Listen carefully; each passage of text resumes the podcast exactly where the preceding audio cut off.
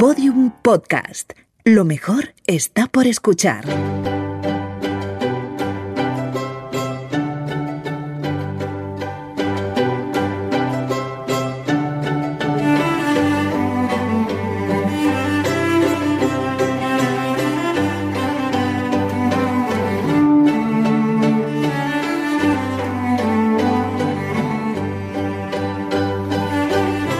Extremo del estudio se encuentra Juan Ignacio Cuesta reflexionando, pensativo, leyendo, leyendo, ¿no? Estás, estás leyendo ahora Estaba mismo. echando un vistazo a Ajá. una magnífica novela de nuestro invitado. Sí, señor, al que ahora saludaremos y de la que después charlaremos.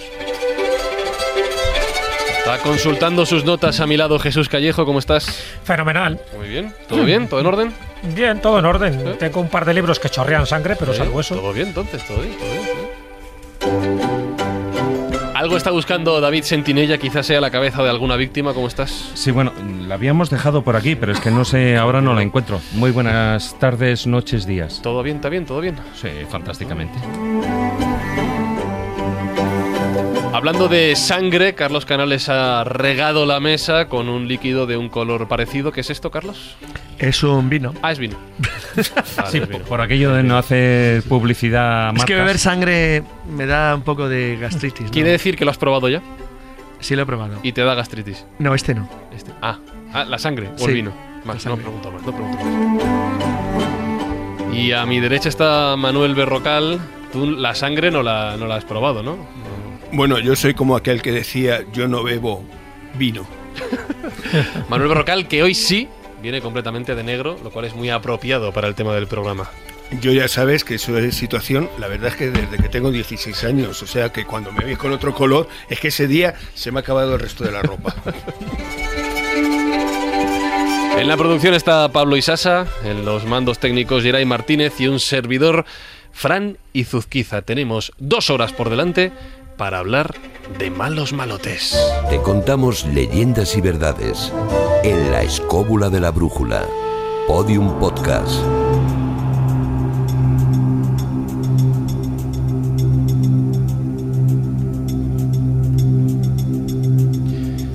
Jesús, eh, yo supongo que la respuesta es yo no, pero todos tenemos un lado malo. Sí, ¿Tú también? sí. ¿Tú también, David? ¿Que Sí. sientes con la cabeza? ¿Sí, Carlos? No. No, vale, ya está. Sí, bueno, él no se Es- llama. es la mentira. No se llama lado malo, se llama lado oscuro. Pero vamos. Gris, gris, Que es le grises, dé la luz. Es decir, que todos podríamos ser, si lo cultivamos o nos equivocamos en el camino, un malo malote. Sí. Joder, sube la música. Depende en qué tesis te pongan. Ajá. Desarrolla tu propuesta, Juan Ignacio. Hombre, te pueden poner en una situación tal que no tengas más remedio que actuar como si realmente fueras una mala persona. Como si realmente fueras, lo cual no quiere decir que seas una mala persona. Pero muchas veces suele ser por miedo. Por miedo de eso, eso, eso. Ya hablaremos de eso, que es interesante, la criminología. Me gusta, me gusta, queda como muy profundo con la música. Pero aún así, yo creo que todos, todo el mundo tiene un lado oscuro. Sube, sube otra vez la música. Explica, explica, David. Y te explica. lo diría además cualquier psicólogo. Sí, también, Sí, también. sí. Ah, ah, luego, lo- con psicólogo no, pero con un psiquiatra hablaremos luego también, sí. El problema, y ahora ya fuera de bromas, es que el lado oscuro de algunas personas es mucho más profundo que el de otras, evidentemente. Predomina más. Predomina. Yo creo que sí, vamos, si, si nos ponemos ya un poco más serios, porque la verdad que el tema se las trae, porque en el fondo estamos hablando no de grandes psicópatas muy conocidos y afamados, sino de esos pequeños asesinos que también cambian el curso de la historia en, las, en los lugares donde han intervenido.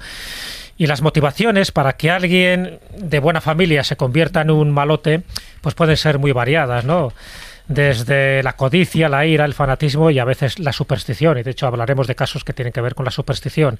Y las consecuencias muchas veces son también bastante nefastas porque las consecuencias, una de ellas ya se ha establecido aquí, que es el miedo. Un miedo, una psicosis colectiva que se puede generar, una histeria también, pero también... eh, producir venganzas y otro tipo de crímenes para intentar reparar el crimen anterior. Sobre todo en lo que son localidades pequeñas, donde todo el mundo se conoce, donde no se entiende muy bien por qué alguien actúa de la forma que actúa, que muchas veces es por una cuestión de lindes, Sí. o por una cuestión amorosa, o sencillamente por una cuestión relacionada con un testamento.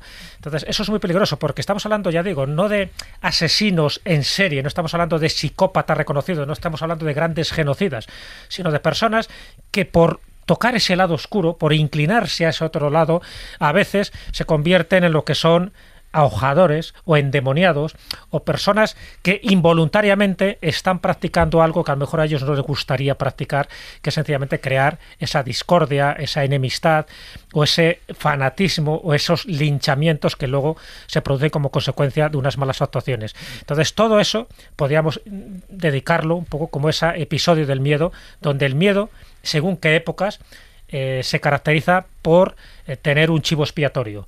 O siempre ha habido un judío o un morisco o una bruja, una hechicera o un endemoniado, es decir, alguien que al final las iras han quedado reflejadas en él y donde no solo queda a nivel individual, sino que luego eso se transmite a nivel colectivo, creándose toda una parafernalia, a veces incluso cultos, religiones o supersticiones, para evitar que eso vuelva a ocurrir, sobre todo en sociedades puritanas. Fíjate que cuando yo estudiaba criminología, mis profesores decían que las fórmulas o las características que, obedecen al crimen, ellos los intentaban categorizar en una serie de modelos comunes que realmente se están alejando mucho de lo que dice Jesús. Porque Jesús dice una cosa muy interesante, que es el, el elemento colectivo la violencia en el crimen que se aleja muchísimo de las actitudes individuales, porque en el fondo, siempre cuando el crimen es motivado por un elemento colectivo, el odio que ha dicho Jesús al judío, al morisco, tal, está eh, alimentado por una cuestión muy diferente, que es el no sentirte culpable del mal que estás cometiendo. Entonces, este es un tema que lo comento ya para es que el debate gente del que tiene ese Bueno, problema con la ¿no? Eso es, sí, claro, sí, claro. de y con lo que quería, y luego como vamos a hablar de muchas cosas, ¿os acordáis la película El silencio de los corderos? Sabéis que Aníbal Lecter siempre le dice a Clarice decir, que el motivo del crimen es siempre la codicia. Bien, es como decir que el motivo de la guerra siempre es la economía. Efectivamente, es una manera en la cual tú lo puedes expresar. Lo curioso es que si lo vas extendiendo en el concepto básico que dice la RAE de lo que es, pues es cierto, valdría para todo. Tú matas básicamente por eso. Incluso en los crímenes de cobertura, es decir, cuando yo mato solo para que no me descubran por otra cosa que he hecho, al final siempre el elemento de la codicia existe, pero de la misma manera que el tema de la culpa es fundamental, la no culpa cuando el crimen tiene una raíz colectiva. Decir, tú lo que buscas es justificar tu acción, que sabes que es mala, porque en el fondo hay una conciencia moral, en la moral que sea, de que eso no es correcto, pero tiene una motivación que lo justifica. El pueblo, la patria, la religión, etcétera. Sí, pero en el caso del silencio de los corderos, de un psicópata de ese, de ese orden, el problema está en que no hay, no existe empatía. A él le da igual. Claro, los psicópatas el no ajeno. empatía- empatía, no con lo cual, claro. Con lo cual Sí, no hay ahí- sí, justificación. se me ocurre- tenemos que te- Sí. Mira, ahí ahora tenemos la circunstancia de que, bueno, eh, acaban de darle el Oscar a la película El Joker y por la actuación. Es una película en la cual claramente se ve cómo una persona puede perder los papeles por algo tan sencillo como es el hecho de que su vida en un momento determinado está en contra directamente de lo que él quisiera hacer y llega hasta un nivel de que pierde completo los pape- completamente los papeles a nivel social. ¿Quién es el, el enfermo, el loco, el Joker o esa sociedad que le ha creado? Es una escena que nos presenta y entonces siempre tendremos ese problema. ¿Dónde localizamos el límite del psicópata, del asesino, de la persona que socialmente no se adapta? ¿O es la propia sociedad que en un momento determinado le ha ido llevando a esa situación? Es algo que no siempre se valora. Cuando se ve desde el lado legal es fácil. Cuando se ve desde el lado médico también es muy fácil. Claro, también te- Pero el problema es en la calle cómo lo vemos. Te quería preguntar en ese, en ese aspecto, Carlos ha dicho una frase que, que me- por la que me gustaría preguntarte, que es, en el fondo saben que están haciendo el mal, pero entiendo que hay personas, y saldrán casos hoy, que realmente no lo saben. No, no, no, hay muchos que no saben, realmente no consideran que estén haciendo el mal, porque muchas veces el problema que, te- que tienen estas personas es que su valoración directamente es que lo que están haciendo lo están haciendo por una por un bien mayor en un momento determinado. Las grandes cacerías que hemos eh, la humanidad ha sufrido, no hab- hablemos de la Inquisición o cosas por el estilo, son producidas por qué? Por conseguir un bien mayor. Con lo cual el propio asesino se justifica con ello. Pero es que el asesino de la calle cuando lo está haciendo también lo está haciendo por un bien mayor. Cuando un marido mata a la mujer realmente lo está haciendo porque es que en el fondo la mujer no está actuando como debería de actuar y lo está haciendo para hacer un, un, deja- bien déjame, mayor. déjame que diga que esto que acaba de decir Manuel, por si alguien lo malinterpreta, no lo está justificando. Que no, no, que quede muy claro, al revés, sería lo último que Lo está analizando. Pero que quede claro, muchas veces eh, es, esas cosas no nos damos cuenta. Cuando el padre mata a los hijos después de matar a la mujer, está haciendo un bien mayor. Eh, que no sufran. En su cabeza En su desordenada. cabeza, en su cabeza desordenada. Mm. Claro, es lo que tenemos que entender. Entonces, lo que no podemos eh, muchas veces es el gran problema de dónde está el límite. ¿Dónde conseguimos decir, bueno, es que este señor es responsable o no es responsable? Pues el problema es que cuanto más años vamos conociendo y más vamos conociendo sobre la psicología de la persona, cada vez tenemos más difícil determinar dónde está el nivel de, rela- de responsabilidad de estas personas. Pero Manolo, ese bien mayor está determinado fundamentalmente por un tipo de comportamiento mental Estamos muy hablando de, concreto. de un Y bien mayor tú- por él, Sí, para es. él. Y es que que quede claro. el actor, digamos, el actor se considera propietario de alguien que le es ajeno por mucho que le pertenezca por los linaje. ¿Entiendes? Y no es verdad. No, pero hay- Éticamente no es verdad que sea propietario de. Uno no es propietario Ahí de sus hijos. fallo. No, nadie es propietario es de nadie. Es. El problema es que nuestra sociedad nos enseña a ello. Bueno, perdona, O sea, los dueños de esclavos lo eran, ¿eh? No pasa nada. Bueno, Eso, creían, claro. Sí, pero eso no pertenece. no lo sabías. Bueno, y ahora mismo, según dicen también, muchos empresarios, los pobres empleados también son esclavos. Bueno, no, me o sea, gusta- no vamos a entrar en eso. No, no, por favor, no, por favor. no no, vienen por a favor. De hecho, vamos a, a seguir avanzando porque tenemos un montón de invitados, de personas que van a ir desfilando por esta edición de la Escóbula de la Brújula, con un denominador común. Ellos no, pero las personas de las que nos van a hablar, esas sí que son malos malotes.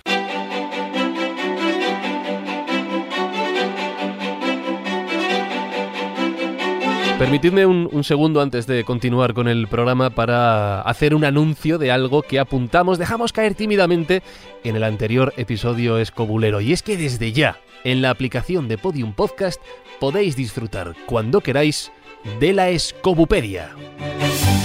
La Escobupedia es un nuevo proyecto firmado por el equipo de la Escóbula de la Brújula que, como digo, podréis disfrutar en la aplicación móvil para iOS y Android de Podium Podcast. Saldrá cada dos semanas, cada dos miércoles, y serán capítulos más cortos, de media hora, eh, que dividiremos como si fueran tomos de esta enciclopedia escobulera, que hablarán sobre una idea, una palabra, un concepto o un personaje que merecen la pena ser desarrollados y conocidos, pero que quizá por extensión no den para un programa entero de la escóbula de la brújula. Así que desde ya podéis eh, descargaros la aplicación móvil de Podium Podcast para vuestro móvil, para vuestra tablet, bien sea iOS o Android, y escuchar gratuitamente este nuevo proyecto, esta Escobupedia que como digo se publicará, recuerdo, cada dos miércoles, cada dos semanas, será completamente gratuita, pero eso sí, solo en la aplicación de Podium Podcast. Así que corred, descargadla y disfrutad de esta nueva Escobupedia.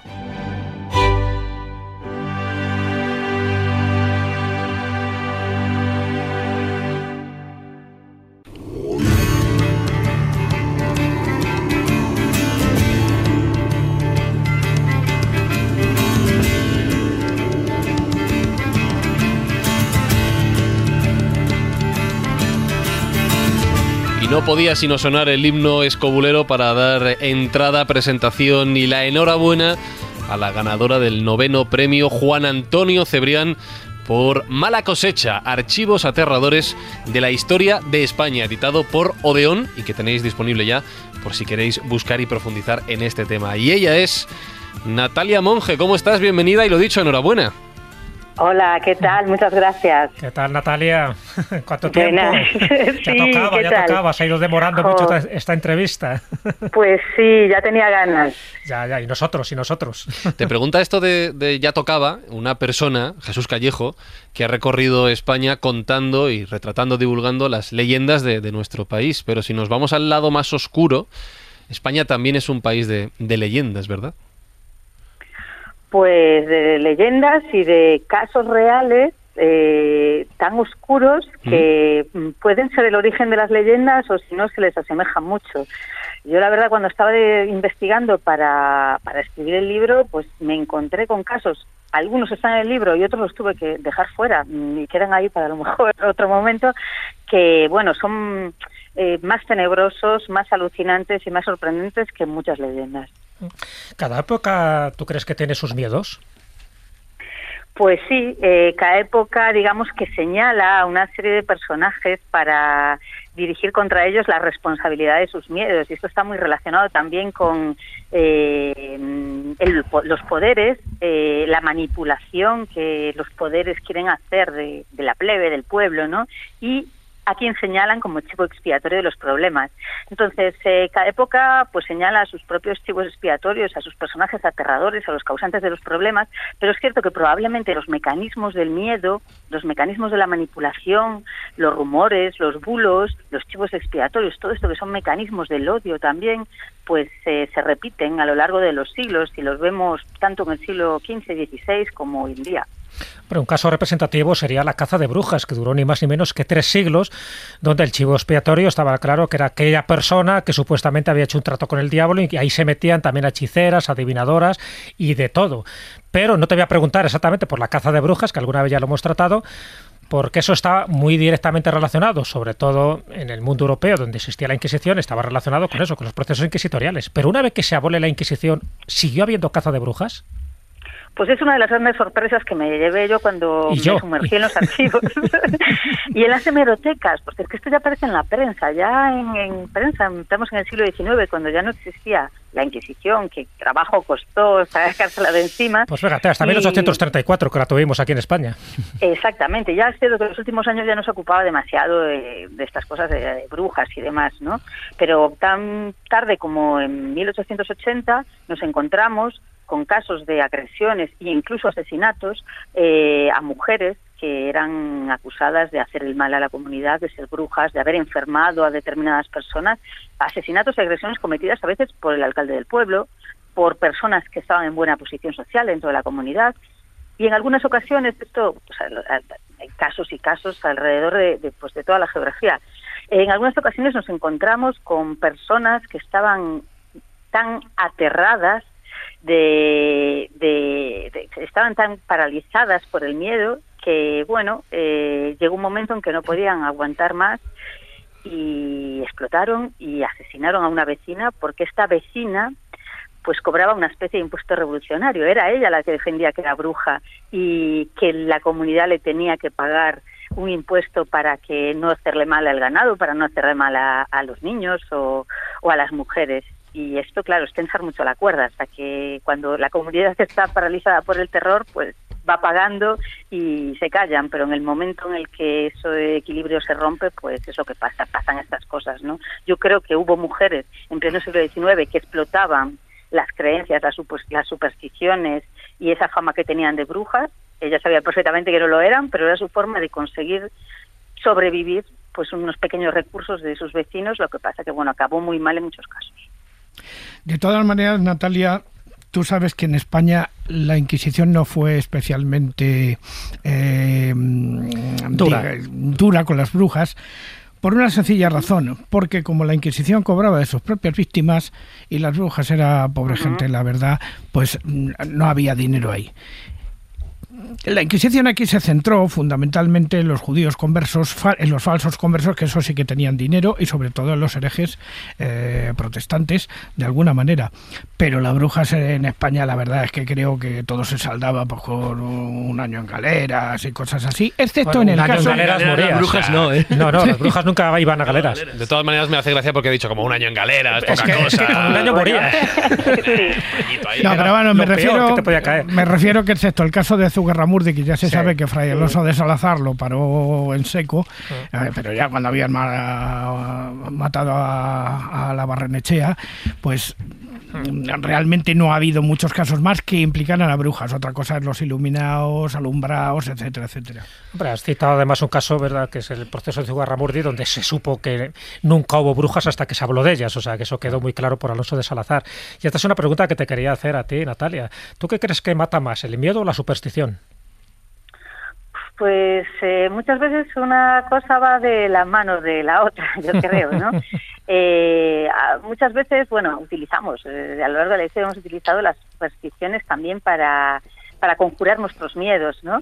Eh, mm, los miedos probablemente nos paralizan y nos matan un poco a nosotros mismos y las supersticiones a veces matan a los demás, eh, que es lo que se lo que vemos también pues a lo largo de las páginas de este libro. Es verdad que, como decíais, en España, bueno, pues las grandes persecuciones de brujas han sido, pues en la Europa central, por supuesto, ¿no? En España los asesinatos de brujas por parte de la Inquisición son mucho menores, pero sí que había condenas, pues eso, a 200 azotes, eh, a, bueno, torturas, ¿no? Y bueno, luego también hay que hablar de de la cantidad de gente que fallecía a veces en las propias cárceles de la Inquisición o durante el proceso de, de tortura, ¿no? Entonces, bueno, todo esto ayudó a alimentar la superstición también. Lo cierto es que gracias a los procesos inquisitoriales tenemos todo un catálogo descrito y perfectamente ilustrado casi de las prácticas que se les suponían a las brujas. Y yo creo que toda esa, ese documento, esta documentación probablemente ayuda, ayudó a que se mantuviese a lo largo del tiempo.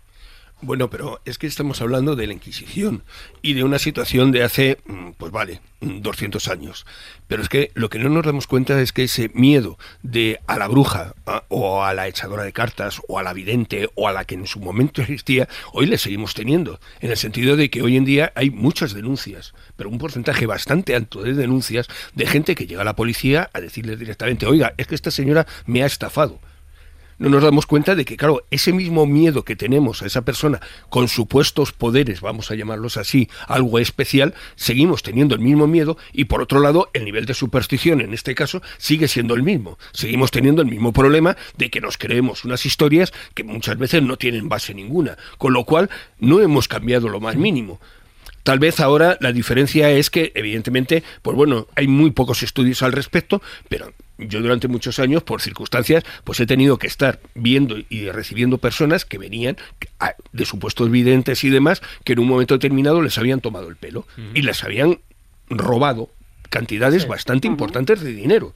Con lo cual, claro, el problema no era ese. El problema es que cuando decía, bueno, pues lo vamos a denunciar, había un problema. No, no, es que yo, sí, yo ya lo he intentado, pero la policía me dice que yo soy adulto, soy mayor de edad y si se lo he querido dar, es mi problema. Con lo cual, claro, ahí la gente estaba completamente con un indefensa ante esta situación. La misma situación que existía en su época con la brujería en España. O sea, no brujería, o sea, esa hechicería de pueblo en un momento determinado, que es lo que decíamos, que cobraba el, directamente un impuesto revolucionario a todo el pueblo. Pues en el fondo casi casi sigue siendo lo mismo. La única diferencia es que, bueno, que ahora en aquella época era en el propio pueblo y ahora te lo hacen por Internet. De hecho, Natalia, en uno de los casos que ella cuenta, en esa primera parte, tiene como tres partes el libro, ¿no? La primera parte habla de dos sustancias que han promovido crímenes y ha promovido, pues en fin, toda una crónica negra muy relacionada pues con esa otra España profunda, pero que se daba también en otros lugares, ¿no? Pero bueno, estamos hablando de España. Esas dos sustancias es la grasa y la sangre, por una parte, ¿no? Y sí que cuentas, eh, en algunos casos, cómo mm, esas brujas, o por lo menos así consideradas por el pueblo llano, pues hacían esos maleficios y la gente al final se tomaba cumplida venganza cargándose a la bruja y como era una especie de acto social, de acto un poco más colectivo, pues pasaba como desapercibido, por lo menos había una conjura de silencio para que eso no trascendiera. ¿Tú te has encontrado con varios casos de esos? Pues sí, hay un caso eh, en la provincia de Cáceres, eh, en el pleno siglo XIX, por ejemplo, de un asesinato de, de una mujer que, mm, bueno, un hombre acusaba a esta señora de ser bruja y de haber maleficiado a su esposa a través de unas aceitunas diabólicas que le había dado a comer. ¿Negras o verdes? pues si son diabólicas, pues, pues serán negras, no lo sé, pero eh, y claro, el pueblo entero, esta era una de estas mujeres que yo digo que probablemente sobrevivía a base de exigir al pueblo, pues eso, que le pagase un impuesto a cambio de mantenerlos eh, sanos y sin daño, ¿no? Eh, cuando este hombre en un arrebato de ira asesinó a, a esta mujer, a Dolores, pues el resto del pueblo estaba convencido de que les habían librado de una terrible maldición, al hombre lo condenaron a 10 años de cárcel y bueno, pues eh, estaba el, pueblo entero apoyaba al asesino porque les habría librado de, algo terrible, ¿no? De hecho, bueno, este hombre consiguió una, una amnistía que luego se revocó, pero vamos, era gente, cuando se producían estos crímenes el pueblo entero los apoyaba porque creían sólidamente en que les estaban librando del enemigo. Mm. Bueno, hay dos casos muy representativos que me vienen ahora a la memoria, que es el del Meco en Pontevedra y el de la tía Casca también en, Zaragoza, y que lo cuenta además Gustavo Adolfo Becker en una de las cartas desde su celda. Entonces, al final todo el mundo se conjura y es una especie de eso, de lo que decía, el síndrome de Fuente Buenjura. De hecho, luego se ha, aprovechado mucho turísticamente para atraer a la gente a Trasmoz. y a Trasmoz, efectivamente, desde el castillo. Pero bueno, la pregunta un poco que te hacía, un poco al hilo de esto que te decía de esa primera parte, donde hablas de la grasa, del unto, en fin, y, de todos sus derivados, y de la sangre, al final, ¿qué ha motivado más muertes dentro de ese, vamos a llamarlo, entre el siglo XVI y el siglo XIX? ¿Qué ha motivado más muertes? El extraer el unto y la grasa de los niños para, en fin, para supuestos remedios terapéuticos, o la sangre como sustancia vivificadora y que te producía una supuesta inmortalidad. Pues eh, curiosamente, de la grasa que sí que sabemos que se utilizaba, incluso, bueno, está documentado en diversos inventarios de farmacia del siglo XVII y del siglo XVIII que poseían una onza de unto de hombre, pues eh, no están documentados. Yo hasta ahora no he encontrado ningún eh, documento que atestigue asesinatos. Esto es el rumor se, ha hablado, bueno, salvo algún caso que hay a posteriori. algunos boticarios había, ¿no? Por ahí que estaban en, la lista negra. Estaban en la lista negra, lo que pasa es que nunca se pudo demostrar. ¿Qué pasa? Que esto era como todo, bueno, muy oscuro, había grasa humana en las farmacias, pero no se sabía de dónde llegaba, ¿no? No había un comercio legal. De hecho, incluso en la, en la Real Botica. En la Real Botica está el único caso que tenemos documentado de la procedencia de grasa humana. Se dice que es de un alemán que murió en una pelea y que es un cadáver desconocido, claro, por eso se dice dónde viene, ¿no? Es curioso que el único caso que sepamos sea de un cadáver que nadie iba a reclamar. Eh, pero en cambio, en el caso de la sangre, tal vez porque son posteriores, son casos más típicos del siglo XIX ya, incluso de inicios del XX, pues sí que vemos, están mucho más documentados, incluso la prensa les les dio mucho, bueno, les, dedicó muchas páginas porque la verdad es que creaban verdadero pavor en las comunidades. O sea, eh, bueno, haciendo un repaso en la prensa, eh, pues yo he encontrado a lo largo de 50 años unos 20 casos atestiguados de asesinatos de niños para eh, desangrarlos y dar su sangre para, para curar. Ahí quería yo hablarte precisamente de un caso que yo he conocido directamente, que es el caso del niño Pedín Bravo. Supongo que lo conoces, Natalia. No, no, no. no pues Cuéntanoslo, Juan Ignacio. El caso, del niño Pedrín. El caso del niño Pedrín, Pedrín Bravo Bravo, es un niño que vivía en el Escorial y que de repente un día marchó a misa y desapareció durante un mes y nadie lo volvió a ver. Y ya la siguiente mm, vez que se le encuentra ya estaba en el monte mm, muerto. Llevaba ya en periodo de descomposición ya una temporada. Y entonces se acusó a un individuo que había por allí, que se le acusaba de todo tipo de barbaridades, que se llamaba el Chato. ¿eh? Pero nunca se le pudo probar que él hubiera sido el asesino. Y entonces cundió la especie, digamos, en el pueblo el rumor de que la sangre de ese niño había servido para intentar curar a alguien, de alguna manera. Eh, lo atestigua una cruz que hay precisamente eh, por encima de la presa del Romeral, allí eh, en el Escorial, que pone precisamente, o sea, habla del caso y tal. Aquí falleció el niño Pedrín Bravo, víctima de la brutalidad humana, año de 1898. Y este caso, Natalia, puede ser un buen ejemplo no solo de, como decíais antes, chivos expiatorios a los que se asesina, sino chivos expiatorios a los que se acusa, falsamente o no, de sus propios asesinatos, ¿no? Pues es que, bueno, se produjo sobre todo eso en el siglo XIX y principios del XX todo un terror eh, al, al, al, vampiro, ¿no?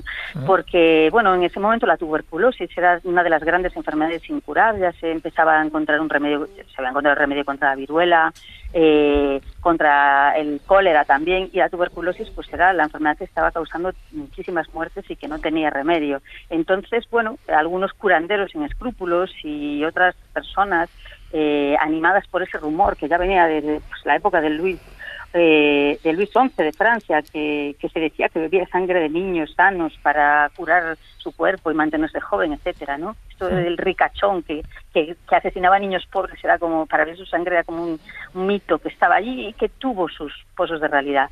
Pues esto en, en esta época, bueno, eh, causó verdadero pavor y hay casos que están demostrados y luego hay casos de, mm, de bueno, pues de, histeria colectiva. Pues yo encontré alguno, por ejemplo, en la ciudad de Vigo a principios del siglo XX, de un hombre que simplemente invitó a un helado a una niña Y entonces ya se- empezaron a gritar los vecinos, ahí está el vampiro, porque se rumoreaba que en Vigo había un vampiro, y, lo rodearon y bueno, a, punto estuvo de ser linchado porque lo salvaron a tiempo la guardia y que el hombre no tenía nada que ver con ese rumor del vampiro, ¿no? Y estos casos se daban también, bueno, personas que eran acusadas porque estaban en el lugar donde no debían estar en el peor momento posible.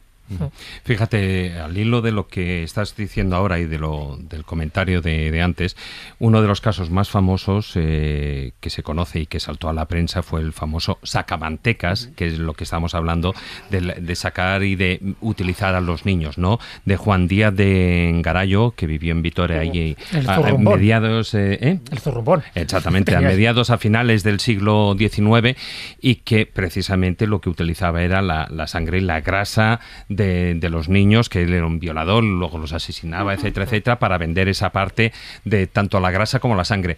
Pero fíjate, eh, eso es algo que nos tendríamos que remontar mu- eh, mucho a- hacia atrás, porque ya los pueblos y las culturas de tradición siempre han venido utilizando esa sangre eh, para beberla y así utilizar y ganar la vitalidad, la fuerza, el valor, la energía, como quieras, ¿no? Ese hábito que hoy en día parece que se ha perdido, estamos hablando de la sangre humana. Ese hábito que hoy en día parece haberse perdido, ¿no? Por, mm, por todos esos conceptos morales y por las costumbres ya de nuestra civilización, ¿no? Todavía se mantiene en algunas regiones, aunque, bueno, bastante diluida.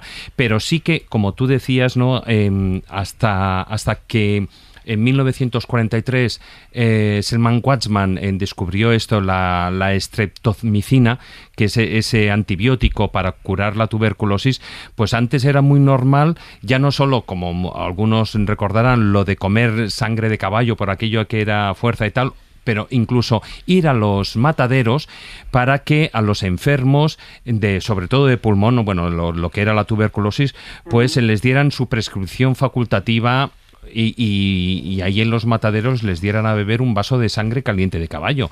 Y eso era, era algo muy normal. Y fíjate, hasta mediados del siglo XX eso se hace, bueno, mediados y incluso te diría que más, ¿no? Hasta los años 60, 70 se, eso se practicaba lo de beber sangre de caballo. O sea, que mientras sigamos pensando, ya no solo, ahí hay esa doble vertiente. Por un lado, la, la superstición, la de creer que beber la sangre humana nos va a curar, y luego por otra parte, sí, la, la parte más natural, más lógica y normal, el pensar que en la sangre hay cierto tipo de digamos vitaminas o de elementos que nos pueden ayudar a curar una enfermedad, ¿no?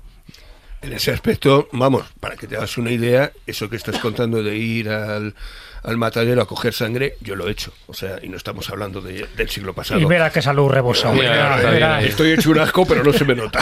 Pero bueno. Pero es por dentro. No habías descubierto la morcilla. como No, no, no, totalmente. Pero bueno, la realidad es que es eso. O sea, estamos hablando de que, en particular, te puedo decir el caso, Colmenar Viejo era normal. La gente Sí. iba al matadero a coger con el cubo, a coger directamente la sangre según degollaban al animal. Claro, para hacer morcillas. No, para hacer morcillas no, porque es que resulta que estamos hablando de que, claro, ya en los años 60 y 70 ya no tanto, pero anteriormente eh, la mayoría de la gente tenía un problema muy grave y era comer carne era un vicio. Con lo cual, claro, muchos de los elementos de la carne estaban en la sangre. Y la sangre te la regalaban en los mataderos. Con lo cual, claro, por ejemplo, en Madrid era habitual que en un momento determinado, a ciertas horas, en los mataderos, tú tuvieras una cola de gente con sus elementos, pero mucho.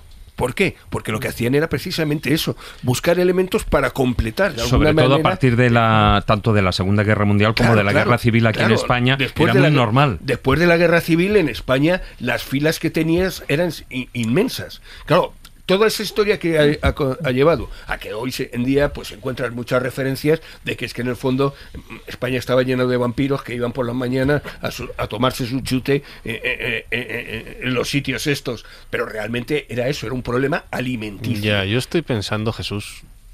Manuel Berrocal, siempre vestido de negro, que iba O por de la rojo, sangre o de del rojo. De lo que caballo. ha confesado. ¿Tengo un vampiro a mi derecha? eh, potencia. Eso sería otro programa. ¿eh? Yo- te, Mira, mira el cristal a ver si me te está mirando fijamente el cuello. Está, yo me, me lo estoy tapando. Juan Ignacio, querías decir. Sí, quería decir que bueno, que todo esto son el anecdotario antropológica, digamos, de los siglos XIX y XX, Una realidad, sobre todo una realidad social durante Claro, dos siglos. sobre la época, sobre todo las épocas de guerra y de pobreza y tal, pero quizá el caso más importante que hemos tenido en España, o por lo menos el más conocido en su momento, fue el de Francisco Leona. Sí, ¿eh? el crimen de Gádor. En el crimen de Sierra sí. Gádor. Sí. Otro, en El, Almería. el 1910. gran- el sacamantecas por, Por antonomasia, sí, bueno, pero es verdad que la tenemos ahí a Natalia ahí un poco calladita, retomando un poco todo lo que han dicho mis compañeros y siguiendo la pista Es el verdad, de, la, sigue ahí. de la sangre, de la sangre. Es cierto lo que tú estabas esbozando al principio, que estos crímenes pavorosos que se producen a finales del siglo XIX, por ejemplo, pues yo qué sé, desde, desde el crimen, el hombre del lobo de Yarit, no lo olvidemos, Blanco Roma Santa, que tenía mucho sí. que ver con lo del sebo, en fin, el zurrumbón, que estamos hablando del sacamantecas vitoriano, y luego ya a principios del siglo XX es verdad que se empiezan a producir una serie de crímenes casi en cadena, empezando por el crimen de Gado, en fin, está incluso Enriqueta Martí en Barcelona, el sacamantecas malagueño, el vampiro de Avilés, todos ellos con una tendencia que era eh, absorber por una parte la sangre y el sebo del niño, porque tenía que ser, porque estáis hablando de casos de sangre de animal, pero es que dentro de la terapéutica supersticiosa lo que se buscaba era la sangre humana Claro, y el Díaz de humano. o, o en Gador eh, era, era la sangre Claro, humana. exactamente. Entonces, Claro, pero ahí entramos en el juego de la energía vital. claro, Era sí, importante. porque, claro, por ejemplo, tenemos el Papa Pío XII se acostaba normalmente con niños para chupar la energía vital de esos niños. A ver si era y por otra cosa. Bueno, eh, no, eh, eh, yo digo de lo oficial. No lo te que luego hiciera, vamos a dejar que eso ya está fuera de contexto. Bueno, el Papa Inocencio VIII, Por el que da ejemplo, el pistoletado otro. de salida para la caza de brujas, él muere por una transfusión que se hace de sangre eh, de niños, además, De y se carga a dos jóvenes claro, para es eso. que estamos hablando Es que no se de sabía que era algo cómo- normal. Ya, bueno, pues a- así le fue. Bueno, Natalia, que te hemos Sí, dejado ¿cuál- era la pregunta? sangre tuvo... No, no, la pregunta era claro, es que para desarrollarlo aquí, terminarlo, no es fácil. Digo, que la sangre y el sebo motivaron esos crímenes que a su vez retroalimentaron dos mitos básicos que ya venían de antes, que era el mito del sacamantecas, el mito del vampiro y el hombre del saco. Sí, tres. Pues sí, o sea, no son mitos, en realidad No. casos, pues hablabais del de Gador y precisamente el caso de Gador, eh, al niño lo metieron en un saco mientras le iban dando golpes, llevándolo al lugar donde lo iban a asesinar casi, bueno, de forma ritual, ¿no? Entonces, sí, que se dieron casos de, de hombres del saco.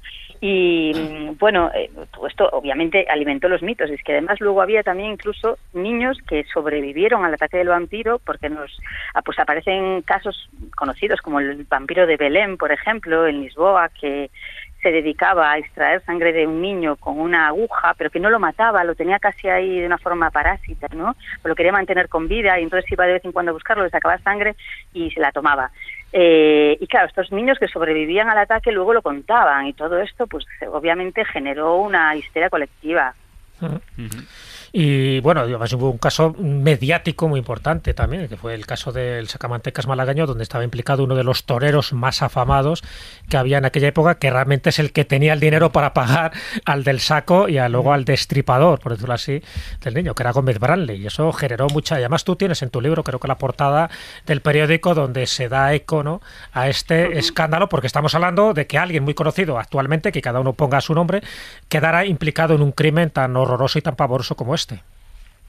Claro, este era uno de los grandes terrores también, pensar que mm, cualquier persona con el dinero suficiente pues era capaz de convencer a otras para que hiciesen una cosa tan horrible, ¿no? Como matar a un niño para extraerle pues lo que habla es la fuerza vital. Al final es tan simbólico todo, ¿no? Que, que bueno, parecía que todo estaba en contra, eh, todo estaba en en venta todo se podía comprar y que bueno entre ese en ese momento además pues eso de urbanización eh, de más movimiento en los caminos en el cual pues la gente podía ser más anónima pasar llegar ir pues podía pasar cualquier cosa no y esto pues bueno Está muy acaba relacionado- preocupaciones. Natalia, y, y fíjate, muchas veces ese dato un poco se desconoce se obvia, está muy relacionado también con el proceso de industrialización. Es decir, me explico, por ejemplo, el primer tranvía que existe en España, que es el de Mataró-Barcelona, de 1848, también se da en aquel momento, en el momento que se inaugura, una desaparición de niños. Y se pensaba que que el causante directo era esta tranvía, es decir, que había gente que aprovechaba pues la velocidad que tenía ese tranvía, que Primer tren, era tren, tanta, es el primer tren. y que y es el primer tren, efectivamente, Sí, sí. el que de Mataró a Barcelona, y que esa grasa de los niños que secuestraban y que luego mataban, la grasa servía para precisamente engrasar eh, ese mecanismo. Hay que ser retorcido. Ya te Hay digo. que ser retorcido, sí, pero es que lo mismo se pensaba también en la época colonial, por ejemplo, con los primeros misioneros que se pensaban que eran unos pistacos, que en fin, que eran sacamantecas y que buscaban a, a indígenas para sacarles la- las- el sebo, el sebo en este caso, porque pensaban que de esta forma, cuando tú lo untabas con las campanas de la iglesia, sonaban mucho mejor.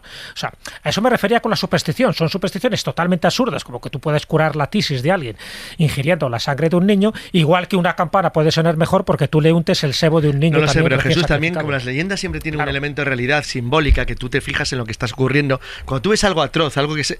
Cuidado, una, una cultura puede ser terriblemente violenta en unos conceptos, pero ser perturbadoramente ajena a otros. Es decir, por ejemplo, no sé cómo explicarlo, eh, a los mexicas, mexicanos les parecía normal sacar el corazón, pero les parecía terrible que les quemaran vivos. Es decir, son conceptos diferentes, cosa que a los castellanos ocurría justo lo contrario. Tú imagínate que tú eres de cualquier tribu aliada y has visto a los castellanos fabricar un todo indio. Es decir, coger a, a los indios, asarlos, utilizar la grasa para untar las armaduras o en las, o en las, o en las armas de fuego. Joder, te quedas paralizado. de Ya te digo, ya te Entonces, de ahí a, pensar que alguien lo utiliza para engrasar eh, campanas hay un paso muy pequeño. Hablamos de vida, de muerte, en este caso sobre todo, de poder, de dinero, de miedo, que es el elemento común al que hemos eh, metido todos estos casos y que recoge eh, Natalia Monge en esta, en esta obra, en este Mala cosecha, como digo, ganadora del noveno premio Juan Antonio Cebrián de Divulgación Histórica. Y te quería preguntar antes de terminar, Natalia, tú has hablado de mucha gente que da miedo, pero a ti, ¿qué o quién te da miedo?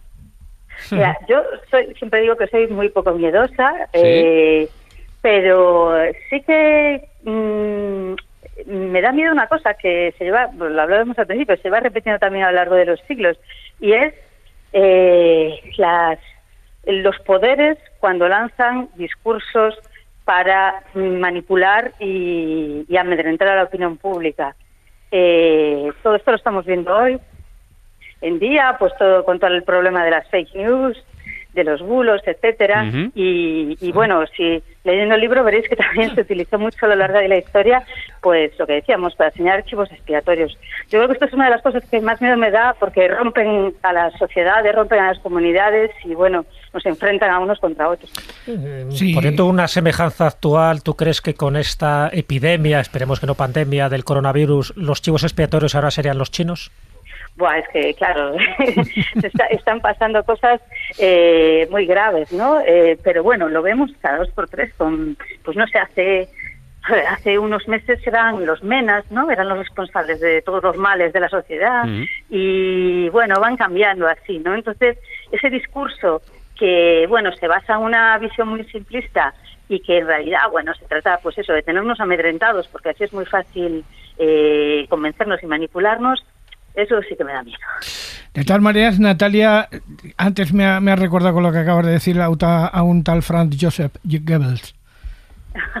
Palabras mayores. Sí, señor. Eso sí que era un Miedo. malo Sí, tío. eso sí que da miedo. Sí y, lo peor, como apuntaba Natalia al principio, es que la historia se repite, es cíclica, vamos encontrando elementos comunes que se van eh, repitiendo a lo largo de los tiempos y los vais a leer, de ello podéis aprender en este Mala cosecha. Natalia, un gustazo haberte escuchado, te leeremos con atención, se lo recomendamos a todos los escobuleros, por supuesto, y lo dicho una vez más, enhorabuena por ese premio.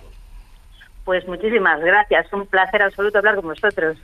Un abrazo fuerte. Un abrazo. Un abrazo, abrazo. Natalia. Adiós, adiós.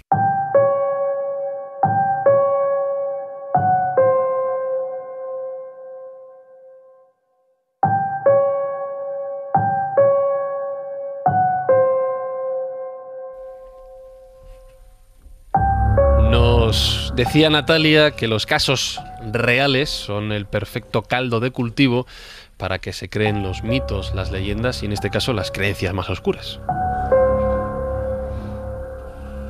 Y también han sido la base, ¿por qué no?, de numerosas historias que hemos leído, que hemos visto, que hemos escuchado en numerosos formatos, entre ellos, por supuesto, el cine. Y hoy vamos a hablar con una persona que se ha fijado en ello desde el punto de vista de la medicina, como hablabas antes tú, Manuel, de la psiquiatría, en este caso, que es Fernando Espí, que ya nos escucha desde Chicago. Fernando, ¿cómo estás? Bienvenido a la escóbula de la brújula. Hola, ¿qué tal? Un orgullo convertirme en un escobulero después de tantos años escuchándos, eh, compartir programa con Natalia y bueno, saludaros a, a todos los que estáis ahí, a David, Frank, Carlos, Juan Ignacio, Jesús. La verdad es que para mí pues me da mucho gusto eh, poder compartir el programa con vosotros porque os escucho todos los viernes cuando salgo del, del trabajo, me doy un paseo y soy como un poco mis amigos. pues bien hallado, bien hallado, Fernando. un placer. Mis amigos de los viernes por la tarde cuando salgo del trabajo y me doy un paseo por Chicago. Para que se vea que la escóbula se escucha a lo largo y ancho del planeta y con amigos, en este caso además Fernando, que es un murciano que acabó en Cleveland, si no me equivoco, ahora en Chicago como psiquiatra, como profesor de psiquiatría y que además, como decía, se ha fijado en este campo concreto que la verdad es que me llama mucho la atención. Ha escrito, es autor del libro, lo voy a traducir del inglés, Monstruos, Demonios y Psicópatas, la psiquiatría y las películas de terror.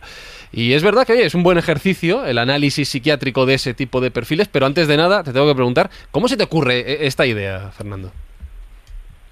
Pues fue, eh, bueno, yo soy mm, un fan del cine de terror y la verdad es que se me ocurrió una vez presentar en el Congreso Americano de Psiquiatría que se hacía en Nueva York, le dije a dos amigos, oye, vamos a hacer una charla de la psicopatología del cine de terror. Y nos dimos cuenta de que no había prácticamente nada. Y hicimos una revisión y lo presentamos ahí en un congreso en Nueva York y a la gente le gustó mucho. Y se me acercó un editor que estaba ahí de casualidad y me dijo, oye, ¿te, ¿te interesaría escribir un libro? Y yo, pues en principio dije, bueno, pero en inglés, porque claro, escribir era mi primer libro y encima en inglés. Mm. Pero me dijo, sí, sí, sin problema. Y entonces, bueno, pues lo, lo escribí y salió hace dos o tres años y la verdad es que pues muy contento, ¿no? De, bueno, haber asumido ese reto y, y como me encanta el cine de terror, pues pues encantado, la verdad, se lo acabé dedicando a mi padre, que fue el que desde pequeñito me llevaba a ver cine de terror, y yo creo que, que quedé erotizado con el cine de terror desde el punto de vista psicológico. Déjame que hagamos una pequeña evaluación, un segundo. Manuel, eh, ¿esto de que un psiquiatra vea las películas de terror analizándolas desde el punto de vista de la psiquiatría es normal o hay que preocuparse por Fernando? Eh, bueno, si fuera un problema, ya somos dos. también, Normalmente yo eh, lo que más me gusta es analizar la situación a nivel de psiquiatría, que es lo que ocurre en las películas. Vamos, hace un ratito me estaba metiendo con el Joker, o sea que no, vamos a buscar más datos. Bueno, pues mira, ya que muchas veces hablamos aquí en la escóbula de cómo están de bien hechas o no las recreaciones históricas en muchas películas de Hollywood, y tú que te has fijado sobre todo en Hollywood, no sé cómo hacer esta pregunta y espero que la recojas bien, pero desde el punto de vista de la psiquiatría, esos guiones, esos perfiles, esos caracteres, ¿están bien construidos o se corresponden con algo que tú puedas analizar realmente en la vida real? Sí, yo creo que, bueno, depende de la película, como siempre, ¿no? Pero yo creo que muchas veces sí que están muy bien reconstruidos, porque, bueno, en psiquiatría hablamos un poco, que no sé si lo he comentado ya, del lo que hablaríamos un poco el trastorno antisocial de la personalidad, como llamaríamos a este psicópata, ¿no? Por decirlo de una manera. Y esto pues se caracteriza por un patrón recurrente de no respetar y violar los derechos de los demás y esto pues se puede estar pues a nivel de relaciones sociales, de mentir, ser irritable, faltar el respeto a los demás, responsables en el trabajo. Entonces esto sí que se ve en Hollywood en muchas películas. De hecho, si estabas hablando del Joker, eh, hablando de los Oscars de Hollywood de este año, yo creo que para mí el que más se parece a un psicópata es este personaje de Frank Sheeran, de, la, que hace, es interpretado por Robert De Niro, de la película de El, Irlandés, y este tipo sí que me parece una persona que, que bueno, falta, obviamente, era ya un criminal de guerra, eh, es una persona que, que con su eh, bueno que mm, se acaba acaba en la mafia no como matón. Entonces eh, esta salida no que es la salida típica de una persona que tenga que tenga esta historia. Y bueno esta persona pues luego acaba dejando a su mujer así sin más porque encuentra una camarera más guapa y ya está eh, acaba pues siendo un matón de la mafia y acaba pues incluso matando a, su amigo y luego sin ningún problema pues, acaba llamando a su mujer para darle las condolencias, ¿no? Entonces yo creo que si habéis hablado del Joker, el Joker a mí no me parece un antisocial típico, ¿no? Me parece más una persona traumatizada pero que sí que quiere entretener a los niños, que desea tener relaciones eh, íntimas con personas, eh, que cuida de su madre y sin embargo yo, la verdad es que como psiquiatra eh, me daría mucho más miedo tener en mi entorno a Frank Sheeran del irlandés que, al Joker. Te iba a preguntar una cosa que, hablando de cine, ya que estamos con ello, que una película que he visto recientemente que la verdad es que me ha sorprendido bastante, a pesar de que es la tercera que veo sobre el mismo tema, pero esta da un enfoque distinto, que es El hombre del corazón de hierro, no sé si la has visto, es una, una parte de la vida de, de Richard Heydrich, del creador de La solución final contra los judíos, porque creo que la película lo que elabora de una manera fabulosa es como una persona que obviamente no era ya muy normal, se convierte en un psicópata terrorífico, pero un auténtico psicópata desalmado, pero con un factor curioso, que es que encima está apoyado por una maquinaria estatal que le ayuda en su delirio. Entonces, claro, decir, si da miedo, eso da más miedo todavía, porque es el, el, el- el psicópata impune, el que puede actuar con todo el brazo que le da la fuerza del poder. Quiere decir, ¿hay sociedades capaces de crear psicópatas capaces de alcanzar los puestos de decisión? Pues eh, bueno, la película no la he visto, gracias por la recomendación, pero estas son las películas que dan más miedo porque yo creo que cuestionan eh, a Es uno terrible, mismo. Es decir, ¿sería yo capaz, sería yo capaz en el ambiente adecuado eh, de hacerlo? Y es posible. Esto, bueno, es, es el experimento este famoso de famosísimo, Milgram, ¿no? de Donde sí. eh, todos podríamos ser capaces, si nos pones en las circunstancias adecuadas, De hacer el mal. en, en un contexto concreto de, de- de come- de cometer un, un acto criminal. Yo creo que esto es algo eh, que son las películas que te dan más miedo porque te cuestionas tu propia a ti mismo, ¿no? Si tú serías capaz de hacer esto y en esta película pues probablemente queda, queda reflejado. Sí, sí, queda clarísimo. Él lleva una vida por- familiar, al mismo tiempo es brutal lo que está haciendo de una manera fría y, e insensible.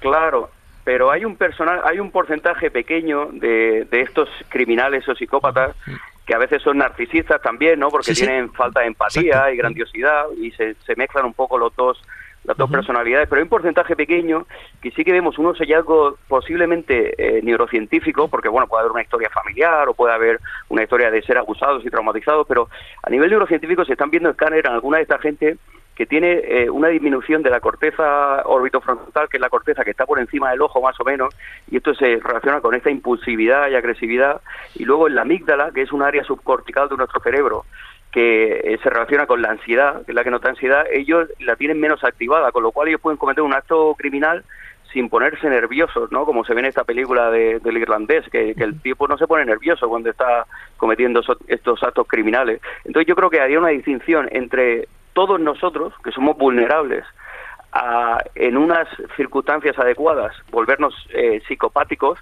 incluso una situación de guerra, por ejemplo, nosotros ahora, por ejemplo, funcionamos de una forma a nivel psicológico, se podría decir neurótica, ¿no? Donde estamos preocupados, pero intentamos comportarnos de, de una manera adecuada, eh, digamos, eh, somos como más neuróticos, pero una situación de guerra, una situación adecuada, nos podríamos regresar a nivel psicológico a un nivel psicopático en el que seríamos capaces de, de cometer actos criminales pues por supervivencia o a veces pues porque el ambiente nos, nos, está, nos está influyendo.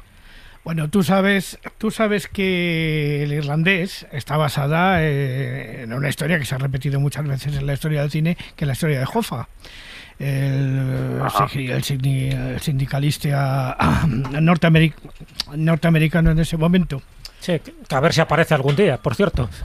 Sí, porque Mira, ya que vive en Chicago estará lo mismo en el fondo del lago ahí con Lo un trozo de cemento. Tú lo tienes cerca, Fernando. Estuvo por aquí, por Chicago, varias veces. Pero vamos, de todas maneras, volviendo al, al tema que me ha puesto en bandeja Carlos Canales, para mí uno de los personajes más extraordinarios en este sentido es el famoso Obergruppenführer, Qué o general alemán.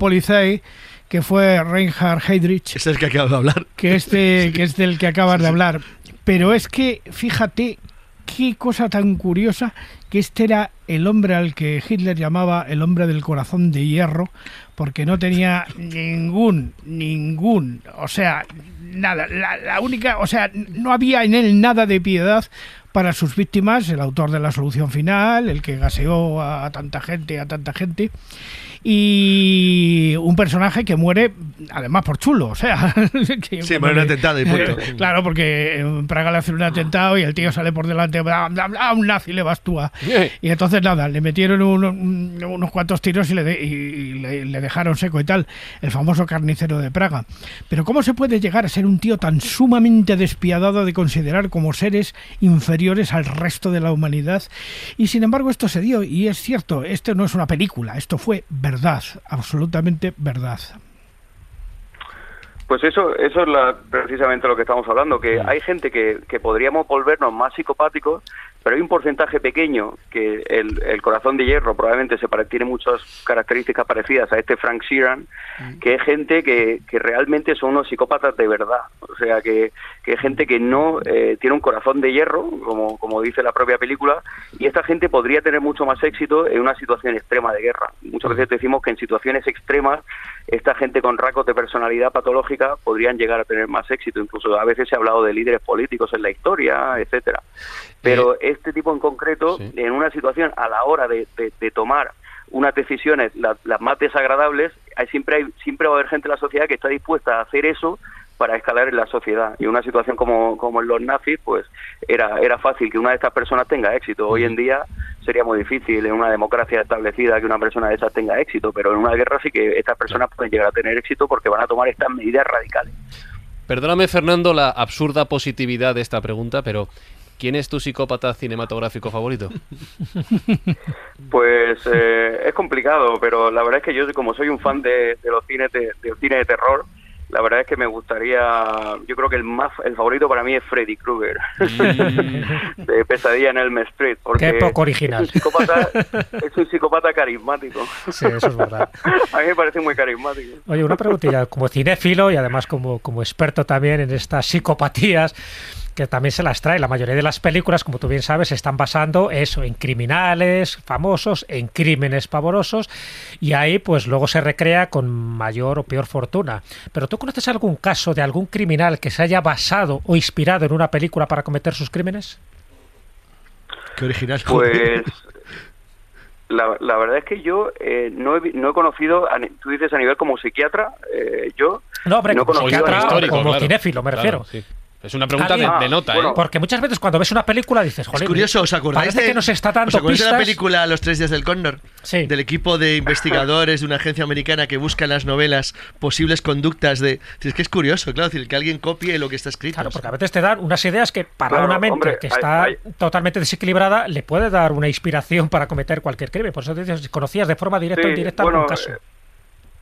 Hay, hay algún caso, eh, bueno, en Murcia precisamente hubo un caso de un asesino a la katana que era en un, en un videojuego. Que, pero eh, hay un caso aquí en Estados Unidos eh, muy famoso que se llamaba John Hinckley Jr., que el tipo había visto la película de Taxi Driver y se, y se había enamorado de Jodie Ese no es el que tenía en la mesilla el guardián entre entrecente, no.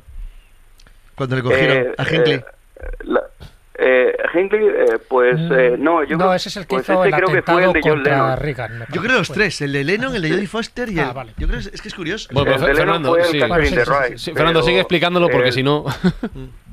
Sí, el John Hinckley eh, lo que hizo es que se enamoró de Jodie Foster al ver la película y quiso impresionarla. Tuvo como una especie de idea grandiosa de que la única manera de... Bueno, el tío se presentó en la Universidad de Yale, donde estaba estudiando Jodie Foster en aquella época. De hecho, yo acabé teniendo un estudiante de medicina cuando estaba en Cleveland que había estudiado con Jodie Foster. Era un tipo mayor, profesor de matemáticas, que se había metido a medicina más tarde. Y dice que recuerda aquella época pero el tío el tipo se presentó varias veces ahí la acosó y era un chico bastante rico de familia muy buena y al final para impresionarla pues acabó disparando a Reagan y precisamente uno de los dos psiquiatras porque había la defensa y la acusación. Y el psiquiatra que estaba en la acusación trabaja en mi hospital y tiene una consulta forense. Y él me contó un poco que él decía que tenía un trastorno antisocial de la personalidad pero la defensa de él porque en Estados Unidos no se busca algo neutral, cada uno va con su propio psiquiatra y, y tienen que discutir los dos, ¿sabes? Pero el, el que el otro decía que era esquizofrénico y al final por lo de esquizofrénico, que, que este decía no era esquizofrénico, yo he visto la historia y no parece esquizofrénico, pero gracias a eso pues le dieron la, el, insane- el Insanity Defense, que se llama, que es como eh, alegar que tienes enfermedad mental y bueno, pues, eh, pues no, no le cayó, eh, digamos que le alivió un poco la, la pena, pero este caso estaba inspirado en la película de, de Taxi Driver y yo he conocido en mi entorno bueno, no en mi entorno, pero como en esto de la psiquiatría sí que había uno de estos matones de, la mafia italiana de Nueva York que, bueno, que, que sí que cumplía estos criterios psicopáticos, porque yo me acuerdo, él estaba ya mayor, ¿no? Pero él decía que estaba deprimido, que se sentía culpable, pero pero tú no lo notabas. O sea, tú hablabas con él y tú no tú no notabas que él se sintiera mal por lo que hizo, ¿no? Y yo creo que en la película esta del irlandés, Robert De Niro lo hace muy bien, porque es que es la sensación que te da, la verdad. Tú has investigado mucho también el tema de la brujería, que antes lo hemos comentado con Natalia Monge, y bueno, aparte de los acamantecas y tal. Pero en el caso de la, de la brujería, porque es verdad que ahora la gente habla de la brujería como algo folclórico y, como echadoras de carta y poco más, pero durante mucho tiempo fue un tema que preocupó muchísimo a Europa, ¿no? Porque se veía el diablo en cualquier esquina. Eh, el, el estudio que tú has hecho sobre esos casos de brujería, sobre todo los que, bueno, más o menos tienen una base real, ¿no? Eh, siguen un patrón determinado, es decir, estas personas que al final se meten en estos berenjenales de adoradores del diablo, donde empiezan a echar maleficios o practicar la magia negra, ¿tienen un patrón psicológico determinado? Bueno, eh, yo creo que como siempre depende de, la persona y esto hay que verlo siempre caso por caso y aunque lo veamos caso por caso siempre es especulativo un poco porque no, es muy objetivo, pero en brujería yo precisamente estuve en Zugarramurdi, eh, estuve hace poco para la boda de mi hermano en España y me fui a Zugarramurdi a ver el tema de la bruja que hay, a ver qué se sentía. Pero eh, yo creo que en el, en el caso de brujería están varios casos, ¿no? Está el caso de Salem, está el caso de Logroño, eh, yo creo que en general la mayoría de los casos eran acusaciones falsas, donde había como una especie de histeria colectiva en la sociedad y la gente empezaba a acusarse los unos a los otros y tal y como estaba el sistema judicial en aquel momento, pues la gente podía acusarse, pero se acusaban a, los otros para, para salvarse. Pero casos de brujería en concreto de gente que, que la practicara y que se hubiera demostrado, en estos casos así famosos, yo creo que desde el punto de vista histórico eh, sería difícil demostrarlo. Yo creo que por eso precisamente este Alonso de Salazar eh, fue el que terminó todo esto porque lo vio como una pura eh, histeria colectiva. Pero sí que es verdad que ahora mismo se ven muchos casos de gente que dice ser una bruja o que ser un brujo y que van por ahí contando estas historias y que hacen estas cosas. Y esto yo cuando los, los he oído hablar me parecen que, que tienen una especie de eh, en general, ¿no? No se puede individualizar, pero algunos podrían tener lo que se llama un, trastorno esquizotípico de la personalidad, que es, es una, un patrón de personalidad donde tú siempre, siempre estás creyendo en, lo alquímico y lo está relacionando todo, pero de una forma ilógica.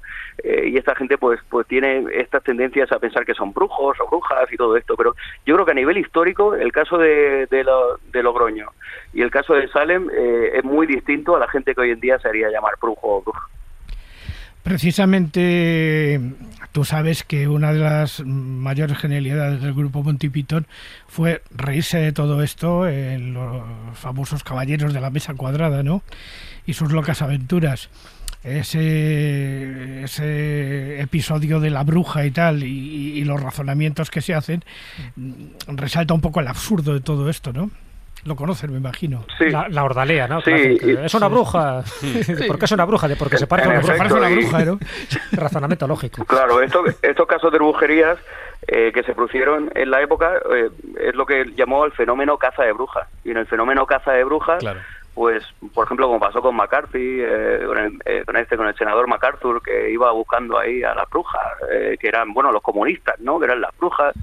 Y, y sigue pasando, aunque no nos aunque no prestemos atención, esto son cosas que siguen pasando hoy en día. Lo que pasa es que como son temas tan calientes en nuestra sociedad, no podemos denunciarlo como una caza de brujas que se está produciendo.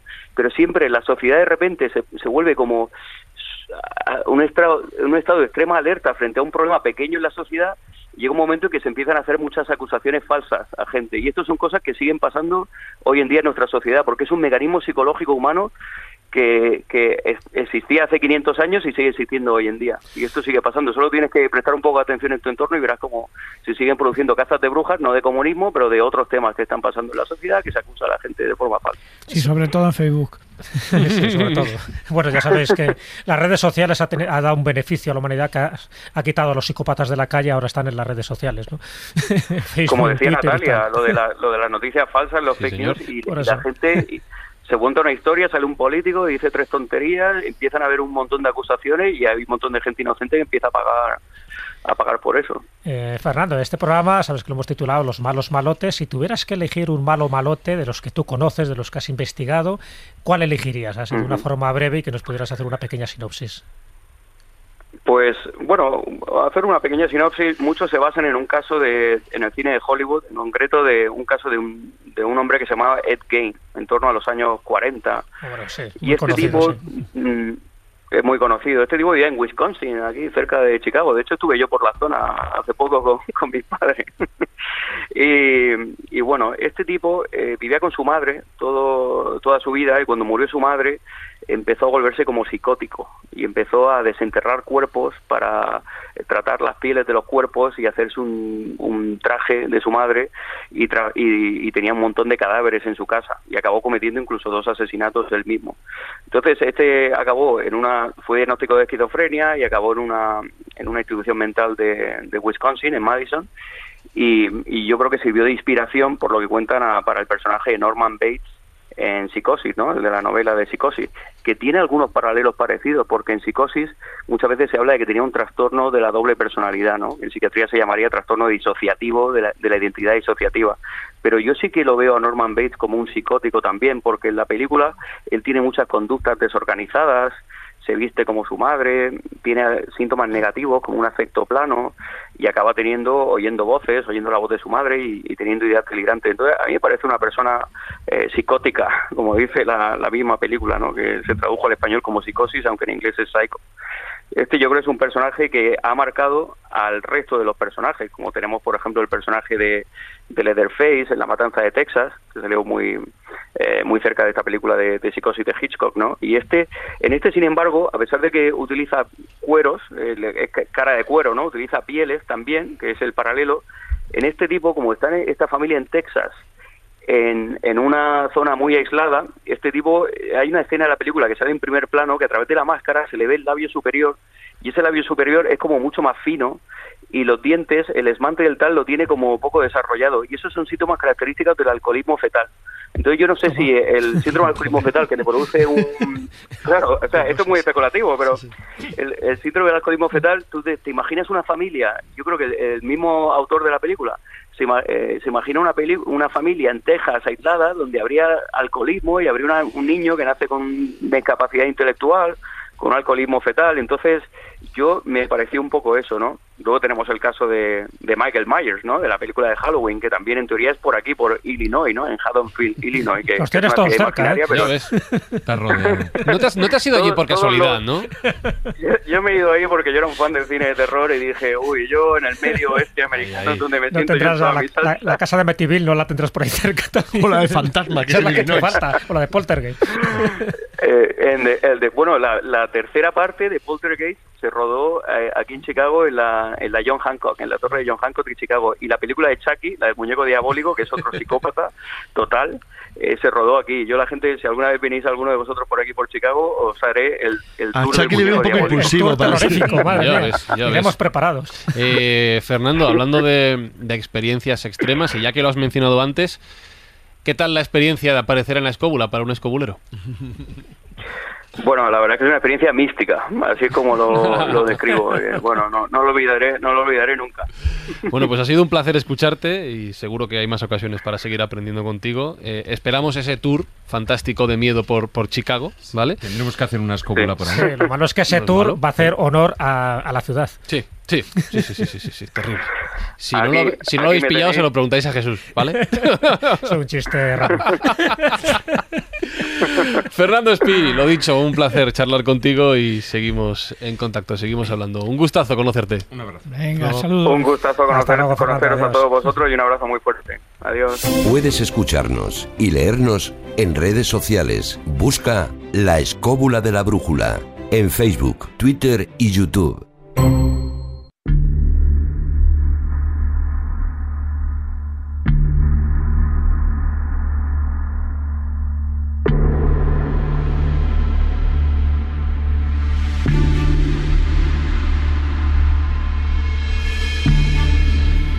Entonces, Manuel, hemos quedado en que eh, eres humano, Defíneme humano. 100% humano, Defíneme 100% humano. del primer pelo de la cabeza a la uña de los pies. Mal empezamos, me quedan pocos pelos.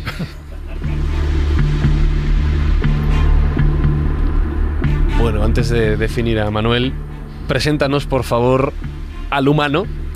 Creo que es humano, ¿me lo puedes confirmar? ¿no? Sí, bueno, yo creo que sí. Creo que sí. Un humano que lleva por, de nombre, maneras- lleva por nombre José Luis Alemán, está a tu derecha. Bienvenido a la escóbula de la brújula, José Luis. Y preséntanos a José Luis, por favor. Bueno, presentar a José Luis eh, para mí es fácil y además, como se dice normalmente, un honor. Eso de poder presentar a un amigo es una cosa que, que, bueno, no todos los días puedes hacer. Además, José Luis y yo tuvimos la suerte de que nos unió otro amigo común, que el pobre ya no está entre nosotros, que era Paul Nachi. Y eso, pues evidentemente es un recuerdo muy agradable que De- siempre deja tendremos. huella, deja huella en el cuello. Sí, sí, no, en el cuello no, te dejaba huello en todas partes, pero vamos, seamos sinceros, porque bueno, el- sobre todo cada vez que se tenía que afeitar era un problema, pero eso es otra historia. No, José Luis eh, realmente hoy viene un poco, pues bueno, por una novela que ha escrito con Círculo Rojo, que es Vesna, en el cual para mí personalmente me parece muy interesante, sobre todo porque trata eh, la figura del licántropo, del hombre lobo, pero desde la figura clásica, un poco, no esas situaciones que hoy en día vivimos de vampiros que se iluminan con la luz y cosas de esas raras, que yo personalmente cada vez que veo una película de esa, luego me tengo que ir a ver la, la- la Drácula de Christopher Lee Ajá. para desintoxicarme. Ah, pues espera, déjame que, que haga la pregunta, porque además José Luis, como es director, es guionista, es productor, es organizador del Festival Nocturna, eh, de cine, el Festival Internacional de Cine Fantástico de Madrid, Crepúsculo no nos la recomiendas. Eh, no lo habríamos puesto en el festival en ningún caso. Vale, ya quería- Es poco quería- gore. quería. Vale. Eh, Vesna, que se, vamos a hablar a partir de, de- en este momento, vamos a hablar de... Te preguntaba lo del 100% humano porque vamos a hablar de hombres, voy a decir hombres bicho, pues para definirlo en, en- en general, ¿no? Muy amplio el, hombre el bicho. concepto de hombre animal. ¿Cómo, hombre animal? Vale, está mejor dicho que hombre bicho, lo reconozco. Pero Vesna, que es el personaje clave de esta novela, es que no quiero decir hasta donde no, no deba, ¿vale? Sí, sí. Pero en este caso es una mujer Es una mujer lobo. lobo. Que- entiendo que este mundo te apasiona también como a Manuel. Sí, absolutamente. Era, de hecho, eh, eh, eh, esta novela surgió eh, por, por dos personas de aquí, eh, precisamente Carlos Canales y, y Jesús. Eh, tengo que ver mucho con las lobas, tío. Me ha preocupado eso, ¿eh? en, un, Qué peligro. en uno de los programas de Juan Antonio Cebrián, que tocó precisamente Sí, el hombre sí. Y bueno, a partir de ahí me, me- me gustaba mucho la posibilidad de hacer una idea eh, que mezclara, o más que una mezclara, que cogiera de una forma realista, eh, o que no fuera eh, un guion demasiado absurdo, una historia demasiado absurda, todos los tópicos cinematográficos, todo lo que es realmente interesante dentro del cine, dentro del fenómeno de la licantropía, la forma real también, y luego también toda la leyenda que viene, porque no deja de ser el mito más antiguo. Has hecho una cosa fascinante. ¿Qué consideras en un- una cosa como esta real? claro, es que... Eh, juego Sí, con sí, ello. sí. O sea, eh, lo mezclo, por supuesto. No, no, no es ni de lejos una teoría en absoluto eh, Para. hecha, ni para en absoluto. No deja de ser una, una historia de género fantástica. Pero sí hemos querido quitar en ese sentido eh, todo lo que fuera un poquito exageradamente absurdo. ¿no? Yo me acuerdo. Stephen O King. sea, no es peluda como Nachi, cosas No, así. De hecho, sí, hay una, hay una ilustración que si la veis eh, se, se ve perfectamente cómo es. Me acuerdo perfectamente en, una, en una convención eh, de la Comic Con en Chicago, precisamente, con Stephen King, eh, le preguntaban si no le gustaría hacer una vez un, un guion sobre Superman. Era una- un aniversario. Y él dijo, bueno, con Superman tengo un problema. No, no tengo ningún problema en creerme que puede saltar, que puede volar, que puede mover una montaña. Pero luego que se ponga unas gafitas y no lo reconozca a nadie ya me cuerga, ¿no? Y entonces, eso es lo que hemos querido intentar eh, suavizar de una manera en, en- en el libro de Vesna. Vesna es, el- es, eh, es una historia hecha por una mujer sobre la evolución de una chica que tiene licantropía. No me meto si es eh, eh, una maldición. Directamente voy a que es eh, una subespecie, una especie más que está entre nosotros. Sí, como está ahora muy de moda, el que son variantes. Claro, porque. Mutantes. la, Sí. la ventaja yo creo que es que al- si le das un poquito más de toque de realidad y le quitas misticismo, te sale todo un poquito más fácil. Yo si hiciera algún tipo de libro sobre vampiros, lo que más me costaría es contar por qué no se refleja en un espejo, porque es algo que me echa un poquito para atrás, ¿no? Bueno, además, y era una pregunta, es decir, en las, en la literatura sobre los vampiros o los hombres lobos, siempre enemistados entre ellos, ha evolucionado muchísimo en los últimos años porque, eh, claro, es decir, la- el avance de la- pasa como el fenómeno ovni. El avance de la tecnología te obliga a modificarlos y a modernizarlos permanentemente, porque si no la tecnología nuestra los va superando. Entonces me acuerdo de un detalle anecdótico, es decir, claro, hay pocas mujeres lobo en, la- el- en el es curioso en el mundo. Bueno, eso de que el hombre lobo y el vampiro han estado enfrentados. No, es una novedad, sí, sí, Es una sí, cosa sí, de sí, hace cuatro días. porque, sí, sí, vamos, por la película cuando- Underworld. Claro, claro, por supuesto, pero Cuando Drácula directamente habla de los lobos, está hablando del lobo como algo Claro, propio, como- y él se transforma en lobo. es uno de ellos, claro, exacto. Estás hablando de No, que, pero es son, que el- son ideas nuevas. Es que a tienes que hacerlo, porque si no Claro. evolucionas, por ejemplo, es como has dicho los espejos, claro, es decir, los vampiros modernos utilizan factor de protección 100, con lo cual es de igual la luz. tal. Y entonces, y los hombres luego, pues ya, es decir, eh, no tienen moquillo, tal, son tíos más, más avanzados. Entonces van, van como mejorando. Entonces, pero No te es gracioso- la rabia, ¿eh? No, porque el elemento humano, y es una pregunta que te iba a hacer, es decir, la- en las leyendas de. Hablo de la leyenda. En las leyendas el hombre lobo está directamente relacionado siempre con una maldición que tú dices que tú has querido evitar. Pero es interesante porque la figura humana en el mundo de los enfrentamientos con los vampiros o con los hombres lobo, la necesidad de la evolución del hombre lobo y el vampiro es porque la tecnología no está avanza. Me estoy acordando en Underworld, ya que lo citó Jesús, Sí. cuando los hombres lobo contratan a los humanos para que les fabriquen balas de luz de luz química para acabar con los vampiros. Entonces, claro, cosas que son sofisticadísimas y de repente, ostras, qué cosa más tonta. Pero claro, si tú has creado la idea de que los vampiros se mueren con la luz, les matan con, con luz química. Es decir, son cosas que tienes que hacer evolucionar porque si no te los acabas cargando. Entonces me imagino que la vida social, social y humana, porque no sé si es una historia urbana o, cam- o de campo. De campo. le- de campo, claro. totalmente. Suele ser rural. Claro, es decir, la historia urbana de alguien que se. Una chica que se convierte en lobo, por supuesto que tendrá la tradición de que transforma de una manera u otra. Le genera básicamente un problema sociedad, de sociedad. Es decir, cómo encarga o, o forma parte de una tribu. Eh, no exactamente, no. Mm. Es eh, una chica a la que la encuentra en un campamento gitano, tiene 14 años y Sí. va a empezar a transformarse. Entonces, eh, un especialista en licantropía. O sea, no hay congéneres como ella. Mm, Sí, pero no, pero los dejamos, eh, Vale. No, no los tocamos de momento. Sí hay congéneres, efectivamente, hay una colonia, hay cosas que he sacado también de la, de la, de la propia cinematografía de Joe Dante, de Aullidos y tal. he cogido un bueno. montón de cosas. Bueno. Pero lo que intenta hacer es juntar cosas que estaban un poquito dispersas. Por ejemplo, eh, vosotros hablabais en Mm. vuestro programa del cornezuelo del centeno que no se, asist- no, no se ha visto en ningún sitio, en ninguna película me refiero. Sí. Entonces aquí le hemos querido meter, hemos querido meter también, por ejemplo, no me he querido meter en el mesmerismo, en el atractivo Sí. animal, la genética. Perdóname, José Luis, pero es que eh, lo del correzuelo del cetero no es del común. Es una, es una historia que la conoce muy poquita gente.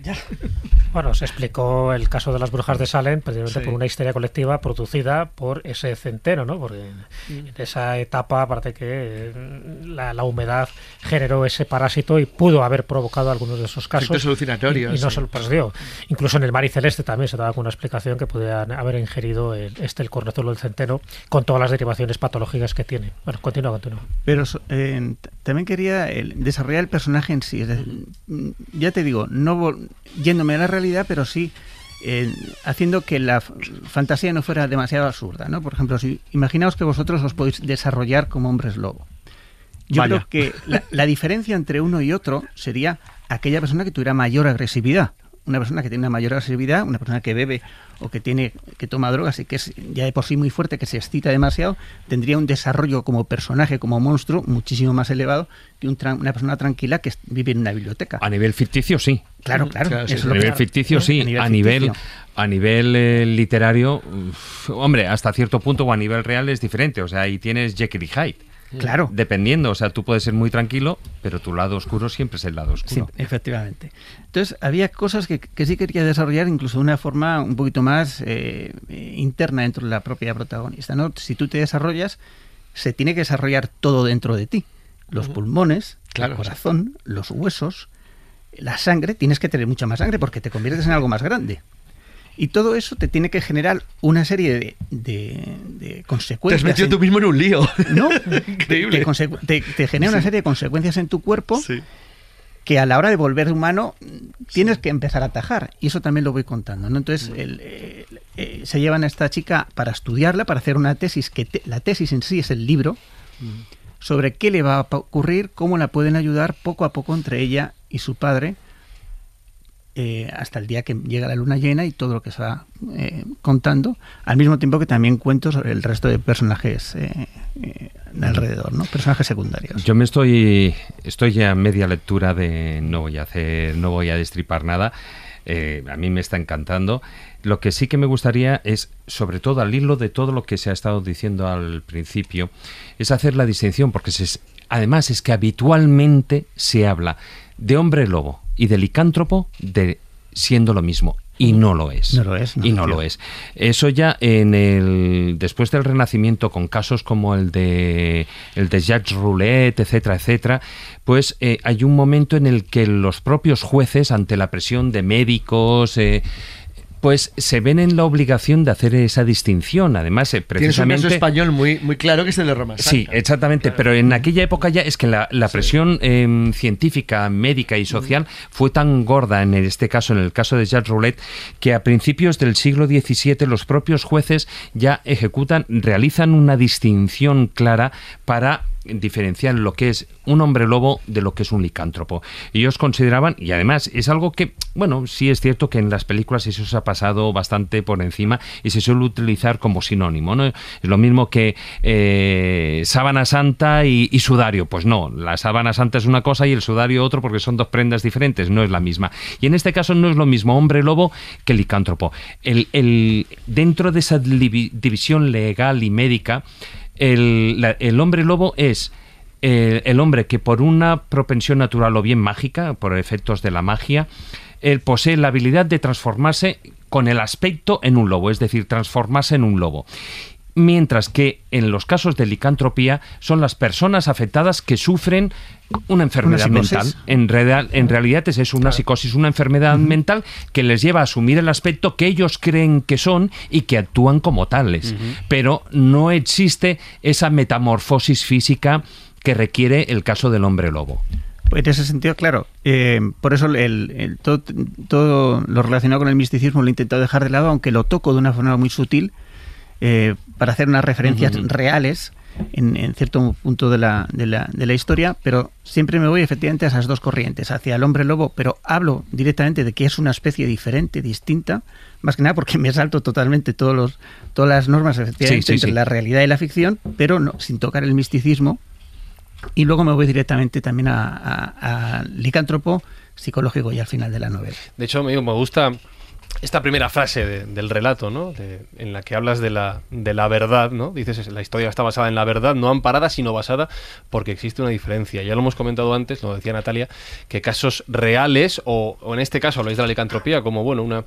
eh, un eh, episodio mental que la persona cree como real, repetida en el tiempo, da lugar a leyendas, a creencias, a mitos. Y Manuel, te quería preguntar, porque esto no es más que un, que un ejemplo basado o amparado en la realidad de la creencia que ha habido durante la historia en muchas y Sí, diferentes o maneras. sea, estamos hablando de que o sea, la figura de los hombres animal animales es una característica que tenemos en todas las culturas. Nosotros tenemos el hombre lobo chamanismo. porque- Claro, es la asunción de los poderes de las Claro, bestias que tú esta- admiras. tío, Vamos a ver, modo. el- en el chamanismo La hay fuerza, una la cosa que astucia. es, que es sencilla. El, el chamán llega a un acuerdo a nivel espiritual con el espíritu de un animal que es el tótem propio para que proteja la directamente a la tribu.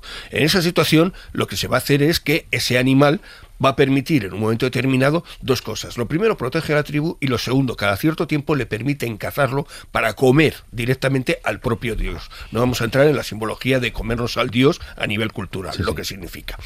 Todo eso tiene una característica muy importante y es que eh, el chamán no solamente consigue ese pacto con el más allá, con el espíritu del animal, sino que consigue que el animal le permita transformarse en un momento determinado en la vivencia del propio animal.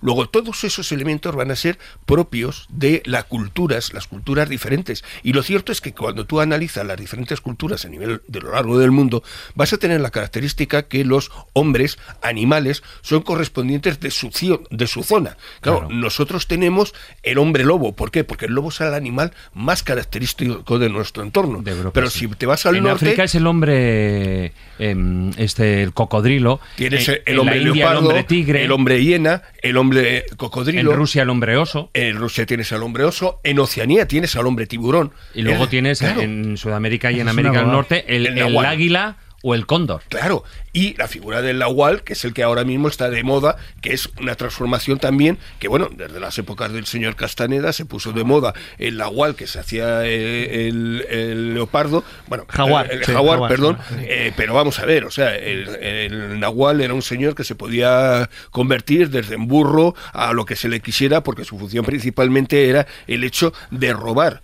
pequeñas cantidades de grano y demás. O sea, hoy tenemos la imagen de que el Nahual era un gran personaje casi casi eh, superheroico gracias a la figura de Castaneda, que no lo, no lo vendió en su momento, pero el Nahual en su momento no era nada más que una especie, pues eso, el típico eh, brujo del mm, indio del pueblo, que lo que era era un poquito ladroncete y que vivía a costa del, del resto de la gente. O sea, que estamos hablando de eso. Realmente ese mito va a hacer que de alguna manera tengamos toda una representación de animales, eh, de personas animales, pero estas razones se crean por una razón. Porque claro, no, es el, eh, ¿cuál, ¿qué hay detrás? Cuando analizamos directamente la figura de los hombres leopardo, por ejemplo, en, en África, o los hombres hiena o los hombres cocodrilo, lo que estamos hablando es que era una justicia del pueblo. Estas sociedades secretas que se crean en un momento determinado crean la característica de que servían para actuar contra el hombre blanco. Cuando el hombre blanco se pasaba de rosca directamente, pues eran estas sociedades secretas las que actuaban en contra de él. Era la justicia del pueblo. Lo cierto es que, por ejemplo, tenemos que en 1817 el oficial de una zona concreta establece que eh, en la zona de Nigeria, eh, Terry Wilson va a tener la característica que es el encargado de la zona, se encuentra en un momento determinado que que un, un miembro de su, de su grupo es atacado por un supuesto hombre leopardo y muere. Él no recoge el cadáver, lo deja y ocurre la circunstancia de que en un momento determinado, pues al día siguiente está esperando a que vuelva ese supuesto hombre leopardo. Que, que vuelva el que ha matado. Y lo que se encuentra es directamente a un hombre vestido, o sea, uno de la región, un negro inmenso, vestido directamente con pieles de leopardo, que, que va andando a cuatro patas y que se dirige a directamente comerse, pero comerse literalmente, a los restos de la persona que había matado el día anterior. O sea, que estamos hablando de que se juntaba, pues eso, el- la persona era imbuido completamente con el espíritu del animal que él consideraba. Se- no era posesión, era el, el animal. Sí, es sí, un sí, concepto sí, sí, diferente. sí, sí. De todas Es maneras- transformación, no posesión. Sin transformación. Es metamorfosis. Pero él estaba convencido de que se transformaba. Sí, sí, sí. De todas maneras, estos casos están bien, pero hay algunos en concreto que son mucho más difíciles de explicar simplemente porque el ente es informe. Me refiero en concreto al caso del mito de los indios algonquinos que conocemos como el Wendigo. El Wendigo no tiene forma. Aunque alguien lo trata No, no la de- tiene, no la tiene. En los cómics sí, pero no la tiene. En los cómics sí, pero no la tiene. Es el susurrador, algo que te susurra al oído y que te va volvi- volviendo loco según vas entrando en el bosque y vas corriendo y vas corriendo hasta que terminas completamente enloquecido y además incluso se te desgastan los pies de tanto correr. Aquí sí que estamos ante algo completamente distinto, porque mm, precisamente yo eso lo he tratado en uno de mis libros, ese mito de que cuando tú estás en los bosques de noche, eh, pues algo como que te observa, como que te... Pero no confundamos los guardianes del bosque con estos elementos. No, que no, no, pero este es un el elemento- haber de la pero este es, sugestión. pero este es un elemento negativo, no es un elemento, no es un basajaúl. Bueno, no, no, no, perdona, es que los guardianes del bosque pueden ser positivos o negativos, punto. ¿Me entiendes? O sea, no es que sea. Es que estamos empezando ya a entrar en, en esa situación de que todos son muy buenos, muy santos y muy maravillosos. Pero claro, no, no es cierto. El Basenhaus directamente, cuando tú hacías una actividad no muy buena dentro del bosque, lo más Era normal es que te un- reventaba claro, la cabeza. El con Basajón, el Basajón es un ente protector. Claro, como es. estás hablando de eso. del bosque. Claro, de. No, no, no, de las personas no. Claro, o sea, si del bosque, y del haces bosque. bien al bosque, no te pasa nada. Si tú actúas mal contra el bosque- contra el bosque, él es, el que... el que A Juan Ignacio estaba a punto de hacer un chiste. No, en el bosque el que observa soy yo.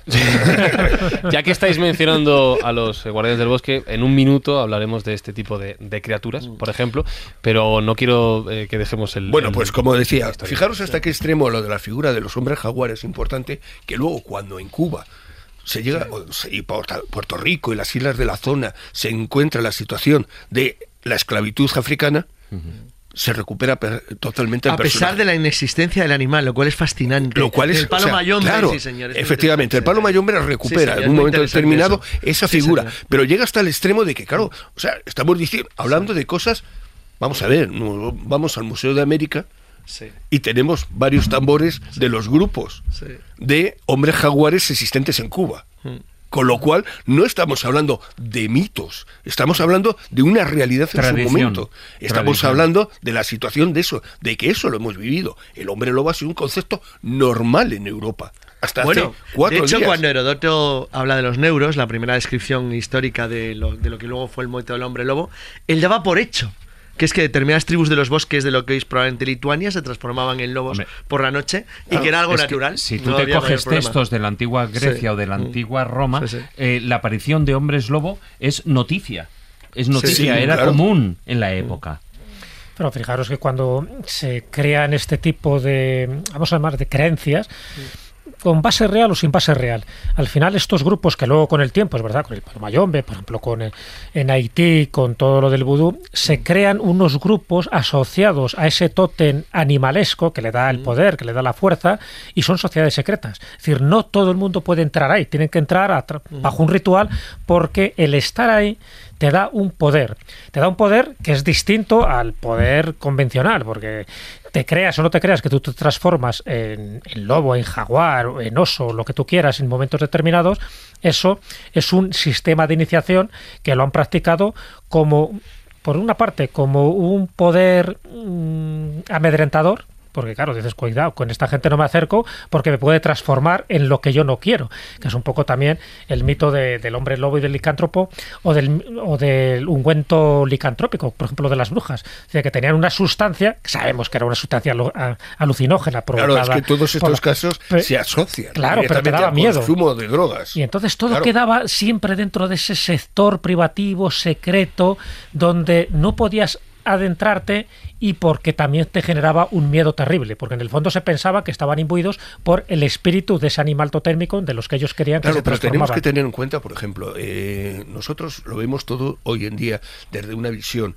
una visión judeocristiana establecida, que establece que todos estos son elementos malignos. Pero cuando tú rastreas realmente la historia del, hombre lobo, te encuentras cosas tan divertidas como que el hombre lobo era eh, bien recibido en los pueblos porque se le obligaba directamente a lavarse en el río, porque eso favorecía las lluvias. Es decir, estamos hablando de una mitología que cuando llega a la iglesia cambia el concepto. ¿Por qué? Porque todo esto no puede ser aceptado dentro de lo que es eh, la tradición católica y tiene que ser rechazado. Y como rechazado es cosa del diablo. Pero en realidad estás hablando de eso. Vamos a ver, por ejemplo, una de las tradiciones más curiosas que hay es, eh, evito que hagáis los chistes fáciles, el de la mujer zorra en China. Es un chiste fácil, sí. Que, el que se nos inspira. Sí, que nos claro. inspira. No lo hagas. no le hagas. No lo hagas. Bueno, en China, en Corea, en Japón, existe una de las figuras más curiosas que existe, que es la de la mujer zorra. Una mujer inteligente por encima de todo, capaz de ayudar a todos los que tiene alrededor y, No sigas, demás, no sigas. y que en un momento determinado es su característica es encima de ser de una gran belleza, es un poco como si fueran las hadas españolas, europeas. De alguna manera en Japón. Ellas conviven directamente con los hombres y normalmente suelen enamorarse de un hombre, del al que ayudan. Todos los seres sobrenaturales tienen tendencia a mezclarse con nosotros. Es Siempre una tienen esa tendencia. Que Jesús conoce muy bien. ¿Y tú? ¿Ah, sí? ¿Habéis tenido la situación? Eso no, yo no lo sabía. No, pues eso las salillas. pero- Las hemos entrevistado. Permitidme que, mm, que le haga una pregunta a José Luis.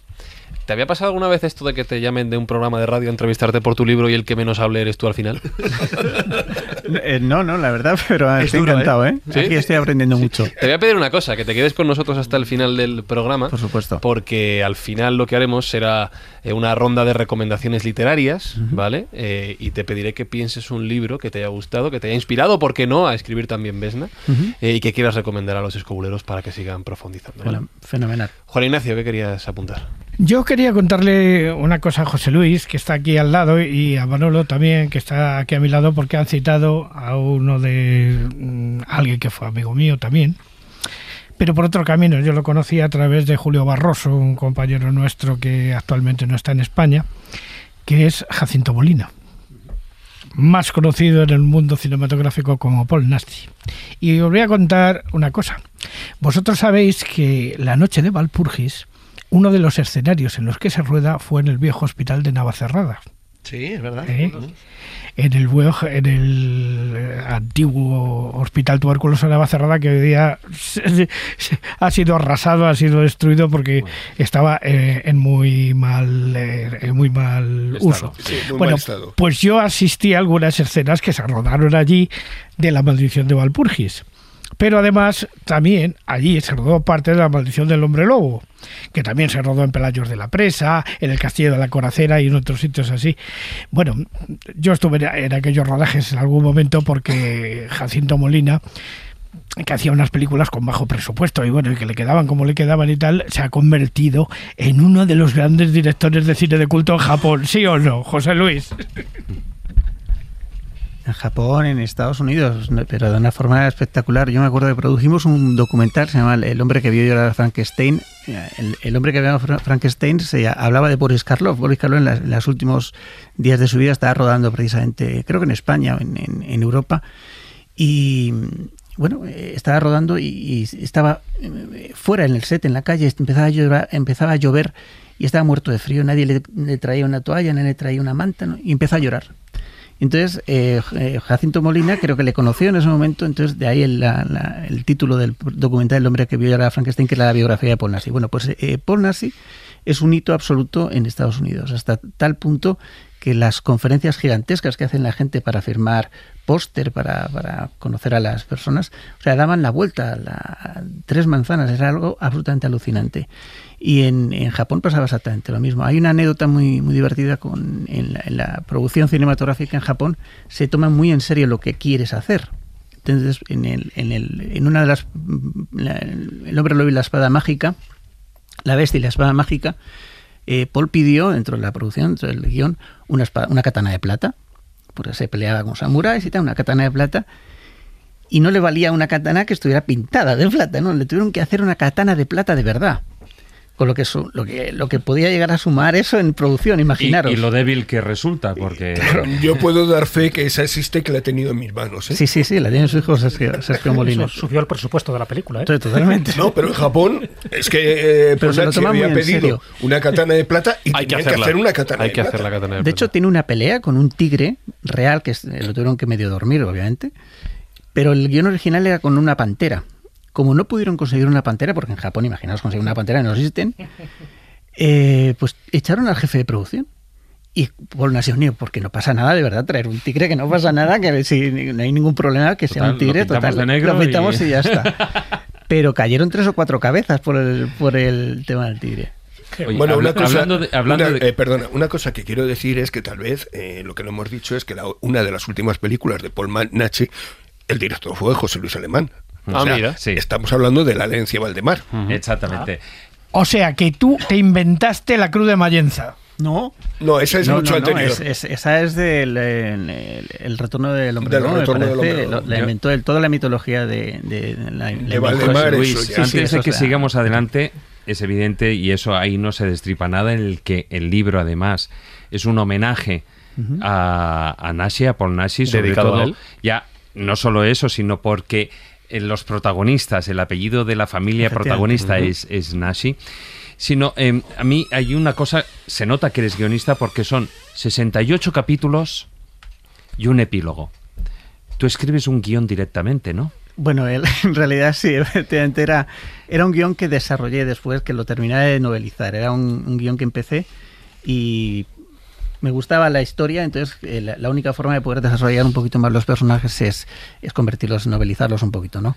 Sí, sí, pero em, me refiero, son 10, eh, 68 escenas, escenas, Sí. Son muy cortos más los el capítulos. epílogo. em, por eso lo de que era un guion eh, no iba con segundas claramente. Em, ¿Película para cuándo? Uf, a mí me encantaría, ¿Tienen visos? pero... Porque, eh, a ver, es que, es que tiene todos los visos. Otra cosa ya son los costes de producción, Los costes de evidentemente. De hecho, Pero- yo sí, no, no sí sé. me gustaría. Te, te puedo recomendar para cuando hagáis la película, pero lo voy a poner a prueba ahora, ¿vale? A modo japonés. A- al jefe de producción tenemos aquí a Pablo Isasa, ¿vale? Eh, Pablo, si la katana de plata no es de plata, tu puesto corre peligro. Si nuestro próximo invitado no está al teléfono, eh, vas fuera, ¿vale? Así que más te vale.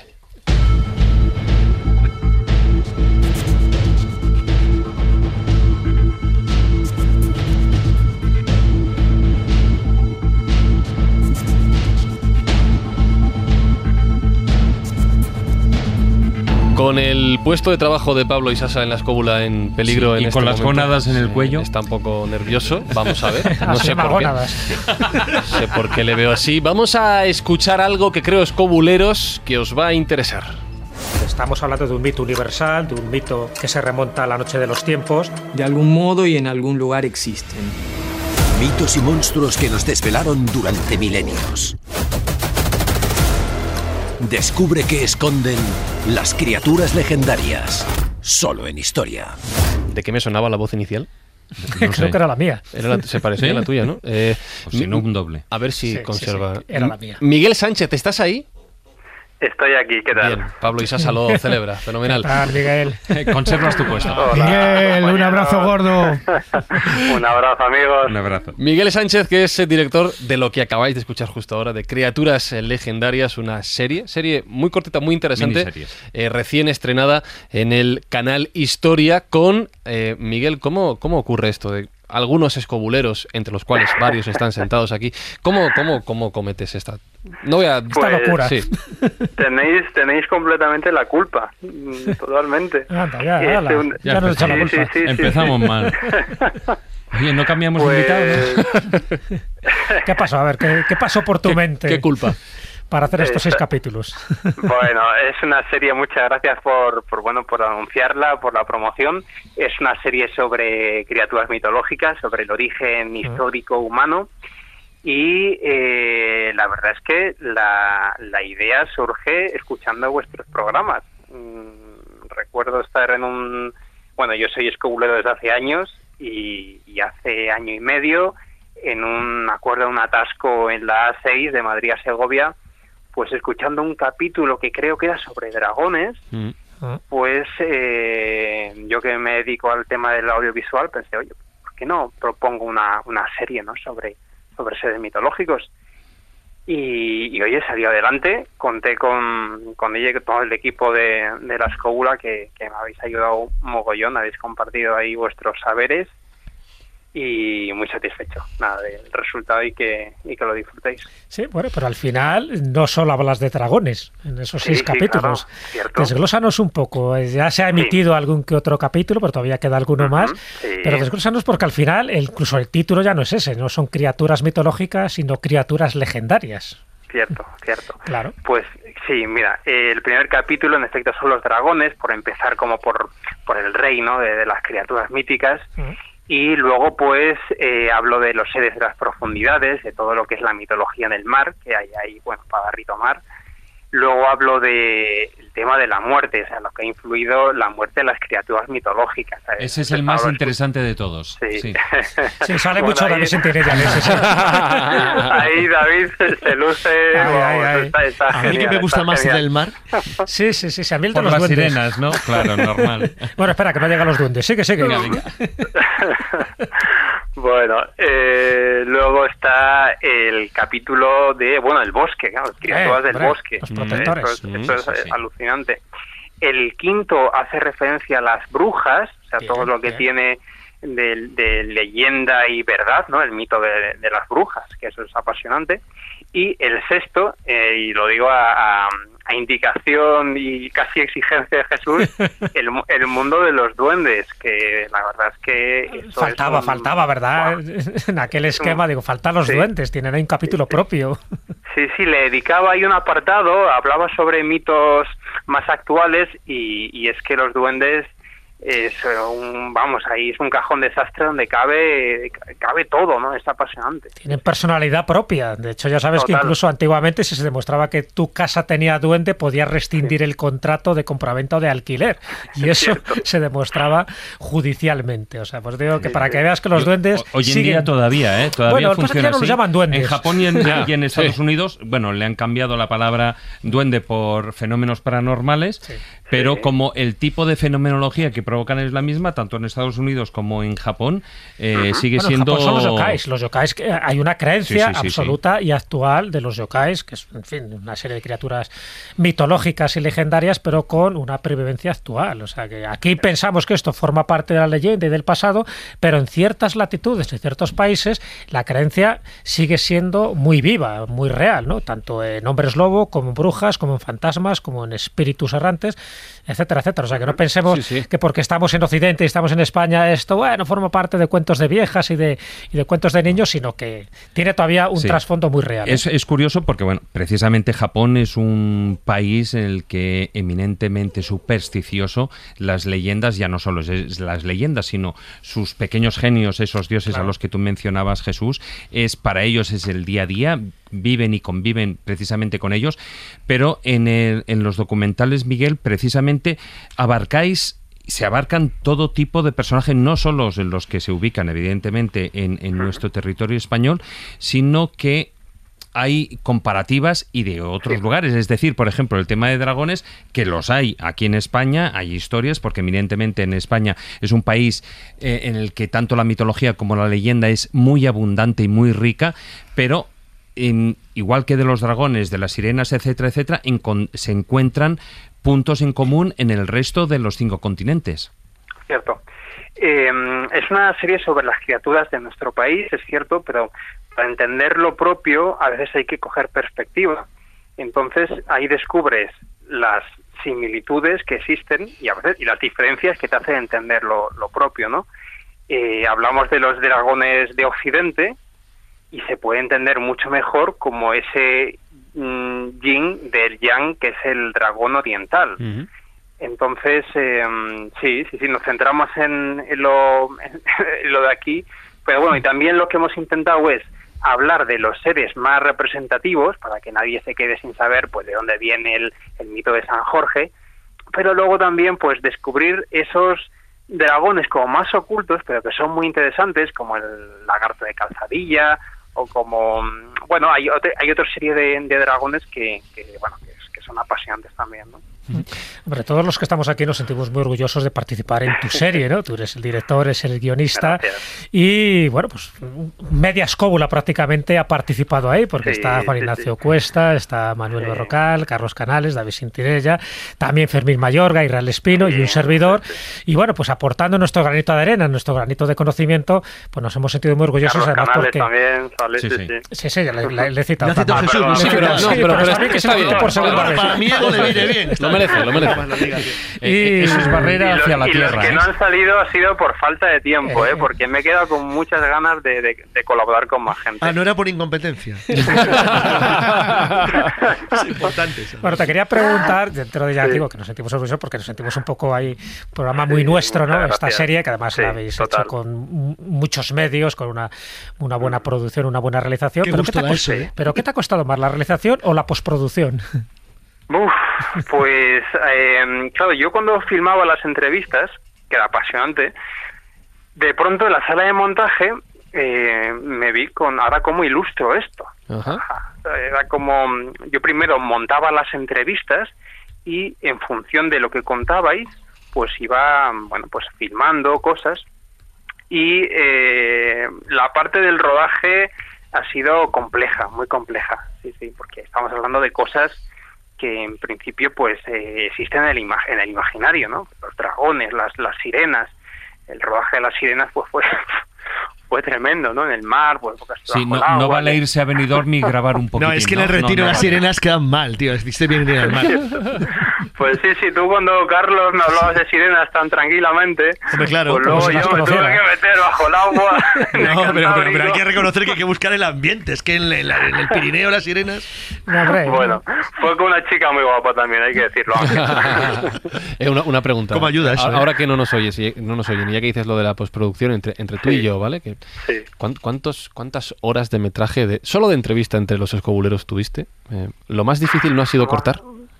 Pues sí, sí, totalmente. verdad, verdad. Eh, nos el, entendemos. mm, Sí. eh, lo más difícil yo creo de la serie a nivel de guion, realización, montaje ha sido acotar. O sea, el tema era tan grande, eh, o sea, cogía como vida propia y era, bueno, tengo que seleccionar. Tengo que seleccionar y, y- y, bueno, ya el espectador se interesará y luego querrá saber más y bueno, hay otros canales, ¿no? Pero, pero sí, sí, poder poder eh, poder elegir, ¿no? Un poco ver qué era de verdad lo más importante, lo que tenía más interés, pero bueno, se han quedado más cosas. Que quede claro, Miguel, que la pregunta de Fran ha sido clara por una razón, para sentirse identificado Sí, contigo. un poquito Ah, sí, vale, vale. Fíjate, comprendido. decir, si quieres seguir Sí. en el futuro, te voy Sí. a comentar yo una cosa de detalles ya de las redes sociales que están comentando ahora mismo. Y es que como en el anuncio que ha hecho Canal Historia hay un mapa, un mapa muy chulo, Sí. ahora hay una verdadera horda de murcianos andaluces, de gente de Castilla-La Mancha diciendo, ¿y los nuestros qué? ¿Dónde ya. están? Ya Nuestros llegará, monstruos. ya llegará. Así ya Bueno. tiene segunda parte. Claro. Segunda temporada, segunda. Solo son seis episodios de momento. Juan Ignacio quería preguntar. Oye, Miguel. Hombre, maese, dime qué tal. Solamente no te voy a hacer muchas preguntas porque lo hicimos todos con muchísimo cariño. Y ¿te gustaron los escenarios que te busqué? pa? Sí, sí, vamos, gente que ahora te dice, no, no me gustó. Es una basura el lugar, dice. Lo tenía que haber dicho.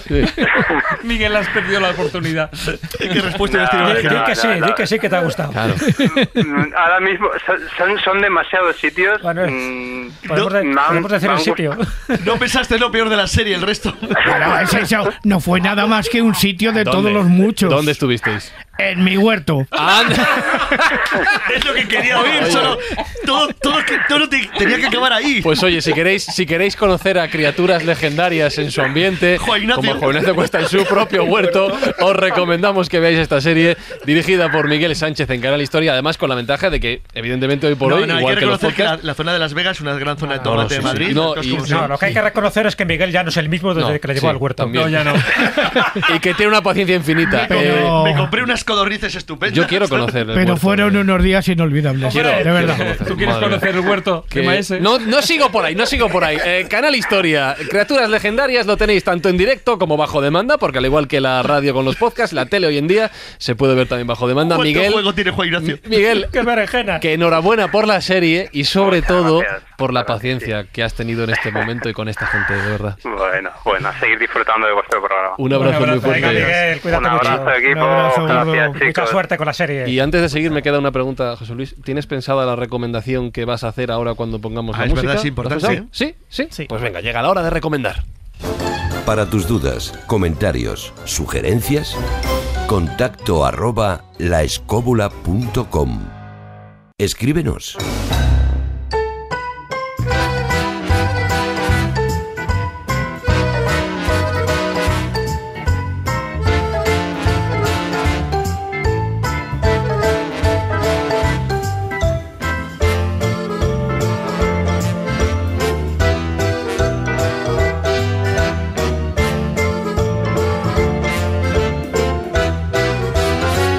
Si queréis seguir profundizando en el tema de hoy, de los malos malotes, de las criaturas, de los seres que, por qué no a todos nos dan miedo, llega el momento de recomendar libros, películas, obras en general, para que tengáis nuevas referencias. Carlos Canales hace un rato que tiene una en mente rondando para deciros. Bueno, desde el principio, claro. Sí, ¿cuál es? Dentro del monstruo de Robert K. Ressler. Mira, mira cómo, cómo, cómo lo conoce. Asiente, asiente, José Un libro buenísimo. David Sentinella, ¿alguna recomendación en especial? Sí, hombre, por supuesto. Porque hay, eh, hay algunos libros que son históricos. Y ese es el, el libro de los hombres lobo. Publicado aquí en España por Valdemar en el año 2004 y escrito por Sabine Baring Gould, eh, que es impresionante. Eh, algunas de las cosas de los que ahí se habla, todo lo que es no solo el mito, la leyenda, sino todos los juicios que se hicieron en el Renacimiento sobre los casos de hombres lobo renacentistas. Jesús Callejo. Dos muy rápidos. Una novela, la de Mario Vargas Llosa, Lituma en los Andes, que además ganaron el premio Planeta, donde habla, dentro de la trama, de los pistacos, que son los acamantecas de los Andes y, bueno, y, y toda la influencia eh, tradicional que ha tenido hasta el día de hoy. Y el otro, que hemos hablado de pasada, de la vampira de Barcelona, un libro que publicó en el 2014 Elsa Plaza. Se titula Desmontando el caso de la vampira del Raval, porque ahí pone los puntos sobre las I sobre un mito que mucha gente ha dicho auténticas barbaridades. Muchas. Está Juan Ignacio consultando su bibliografía para sacar un tomo que recomendar ahora. No, estaba consultando otra cosa. Ah, pero vale, estaba mirando el, el WhatsApp. Mi recomendación- No, me, me- me- me desmontas la magia del programa en un segundo. Mi recomendación es un libro muy antiguo que se llamaba Historia del Coco. ¿Eh? que lo tenía de pequeño y tal. Era un libro que, editorio, que editó Editorial Bruguera, pero es que no me acuerdo el autor. ahora Vaya. Bueno, pero que pero lo tuve en mi casa La durante, muy buena, ¿eh? durante muchísimos años. Se llama No. Historia del Coco. Historia, de, historia del No te coco. preocupes que luego el departamento de búsqueda lo localizará. Eso, eso, eso. El departamento de búsqueda es el que lo ha dicho. Que es Manuel Berrocal y que también ya, pues departamento de búsqueda, algo que debamos encontrar para seguir profundizando. Pues mira, yo voy a eh, comentar un... Bueno, la verdad es que es muy difícil en este tema, por lo que es muy amplio, con lo cual... Pero yo voy a dar un, solamente un título, que sería Brusas, Lobo e Inquisición, el proceso de Ana María García La Lobera, un libro de José Luis Rodríguez que directamente trae lo que fue el proceso de esta mujer, eh, bueno, lo cómo se hizo en su momento y que creo que tiene el gran valor de eso, de ver cómo una persona podía ser eh, tachada de lo más increíble, única y exclusivamente por ser una pobre mujer perdida en medio del campo. Y además de Vesna, editado por Círculo Rojo y firmado por José Luis Alemán, José Luis nos recomienda Eh, Necronomicon de Donald Tyson. Es un libro extraordinario que es súper fácil para todos aquellos que quieran iniciarse en, la, en toda la obra de H.P. Lovecraft. Buenísimo. Es eh, una auténtica maravilla y además que ahora Lovecraft se va a poner de moda porque va a iniciarse una serie de películas sobre toda su obra que curiosamente era, digamos, el- el- el- la última maleta dentro del armario que no se había tocado casi nunca.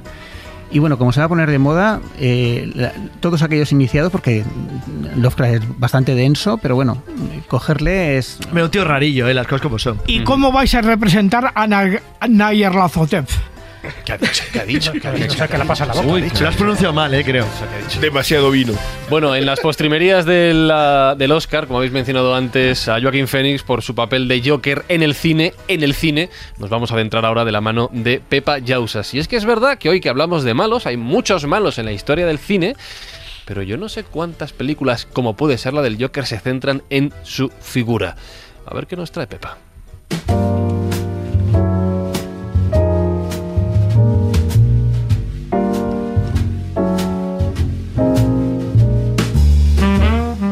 Pues seguramente este es el ranking más difícil que me habéis pedido hasta la fecha, porque donde hay una película suele haber un malo malísimo.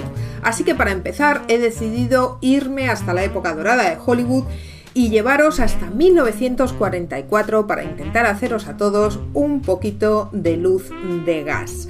Charles Boyer hace de malo malísimo tratando de convencer a Ingrid Bergman de que se ha vuelto loca o de que hay fantasmas en la casa. Dirigidos por George Cukors, Luz que agoniza es una película que ha pasado la historia del cine y que además cuenta con el encanto ser la primera actuación hollywoodiense de Angela Lansbury. Un poquito después, también en una versión de una obra de teatro de Hamilton, lo mismo que Luz que agoniza, Alfred Hitchcock llevó a la gran pantalla La soga, esta vez con James Stewart en el papel protagonista unos malos que a mí me gustan mucho porque no se trata de psicópatas asesinos, sino de gente con una sangre tan fría que es capaz de asesinar por ganar una apuesta o por demostrarle a su profesor que son más listos que él. Poquito después, 1955, Charles Lawton dirigiría la única película que dirigió lamentablemente con un impresionantemente malo, malísimo Robert Mitchum el papel estelar de La Noche del Cazador. Nos vamos a ir hasta 1962 para darle paso a la primera mala malísima, que fue de Baby Jane, una película que si no habéis visto os recomiendo encarecidamente, dirigida por el grandísimo Robert Aldrich, Betty Davis y Joan Crawford hacen una pareja que se odia en la pantalla, pero que se odiaron muchísimo más fuera de la pantalla durante el rodaje de esta película. Para los que estáis buscando cosas un poquito más actuales, pues os voy a recomendar una película de 1990 con otra mala malísima, Misery, dirigida por Rob Reiner. Kathy Bates, esa magnífica actriz, hace un papelón interpretando uno de esos personajes salidos de la calenturientamente de Stephen King que os va a regalar con más de una y más de dos pesadillas. Para acabar os voy a recomendar una película del 2007 dirigida por los hermanos Cohen e interpretada por Javier Bardem en el papel estelar. No es país para viejos. Una película muy especial con un malo muy particular. Y como un extra bonus, quiero dejaros encima de la mesa a un autor nunca lo suficientemente apreciado ni reconocido, el gran Chicho Ibáñez Serrador, que en 1976 hizo ¿Quién puede matar a un niño? Una película que os va a dar mucho que pensar sobre qué es la maldad y cómo los malos malotes no siempre tienen que ser psicópatas asesinos. Sed buenos y si vais a ser malos, al menos sedlo de forma original. Esperemos que esto no vaya más, sheriff. Si no, que Dios nos pille confesados.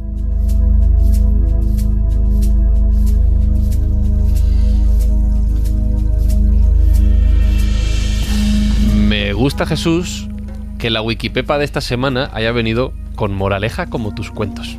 Sí, es que todo se contagia. Si sois malos, sedlo de forma original. A mí me gusta más aquello de ser moderadamente buenos o moderadamente malos. También, claro que sí. Pero eso de ser buenos... No, había, había un amigo, un amigo locutor, Felipe de Luis, al que mando un abrazo, que decía, eh, sed buenos y si sois malos, que nos pillen. Y ya está. Así es más fácil. ¿Tu cuento de hoy va de ser malo? Antes había, ¿te acuerdas? Un viejo chiste, ¿no? Que Sí. decía que las mujeres buenas iban al cielo y las mujeres malas iban a todas las partes. Sí, Bueno, pues esto es un poco lo que está pasando en la sociedad actual. Al final los malotes son los que llegan a más sitios, incluso llegan a cargos políticos también. Entonces, ¿de qué va? Pues a ver, después de tanta sangre, tanto crimen y tanto malote, pues le he querido dar pues es un tono más más bonancible, en fin, más poético si quieres, pero Más que también, callejiano. que tiene, Qué bonita pero- palabra, pero tiene su callejiano. trasfondo con lo que hemos dicho, porque bonito. hemos hablado mucho de esas psicosis colectivas que se crean cuando se produce un acontecimiento, vamos a llamarlo traumático, que a partir de ahí pues se va generando como una correa de transmisión y todo el mundo se contagia de esa sensación, o bien de la positiva o bien de la negativa. En este caso, de las negativas cuando creen que hay una bruja, cuando hay alguien que puede perturbar la paz social de ese pueblo. Bueno, eso también pasa con las crisis y con tantas y tantas cosas. Así que bueno, pues he cogido uno de esos cuentos que puede también su- tener su trasfondo actual, que luego lo comentaremos en la reflexión o moraleja, y que lo vamos a titular pues algo tan sanguinoliento como las albóndigas. Pues a ver. Son crudas, sí, Entonces, vamos a ver por dónde salimos. Es difícil hacer las crudas. Yo no sé. Y es difícil que unas albóndigas den miedo, pero bueno, vamos a ver por dónde.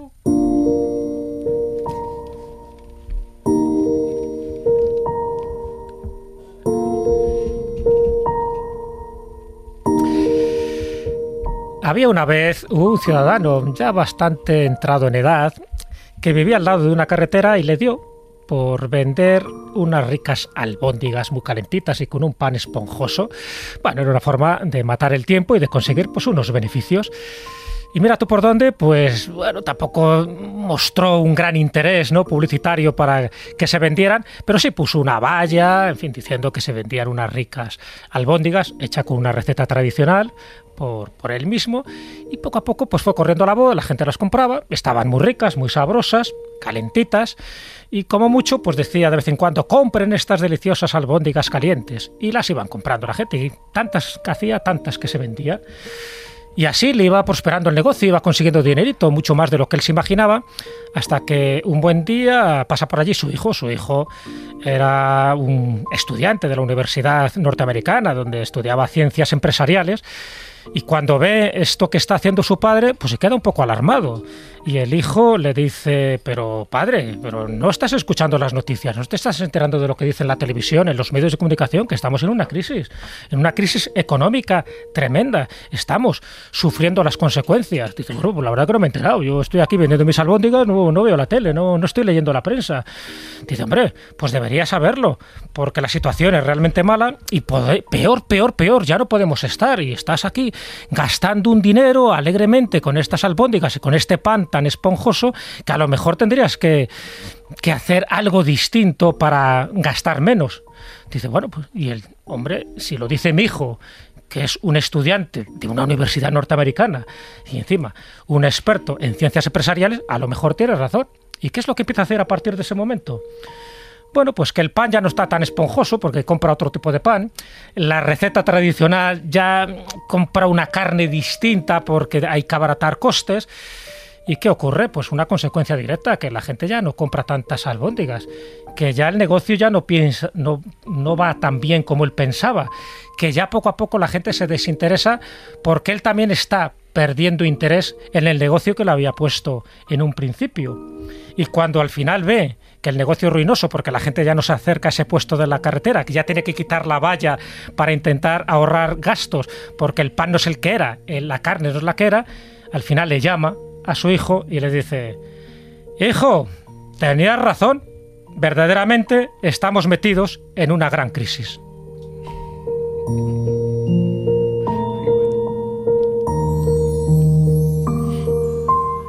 ¿Sabes que no podía evitar pensar en, en, nosotros, en los que estamos sentados en esta mesa mientras contabas este caso de las albóndigas? ¿Por?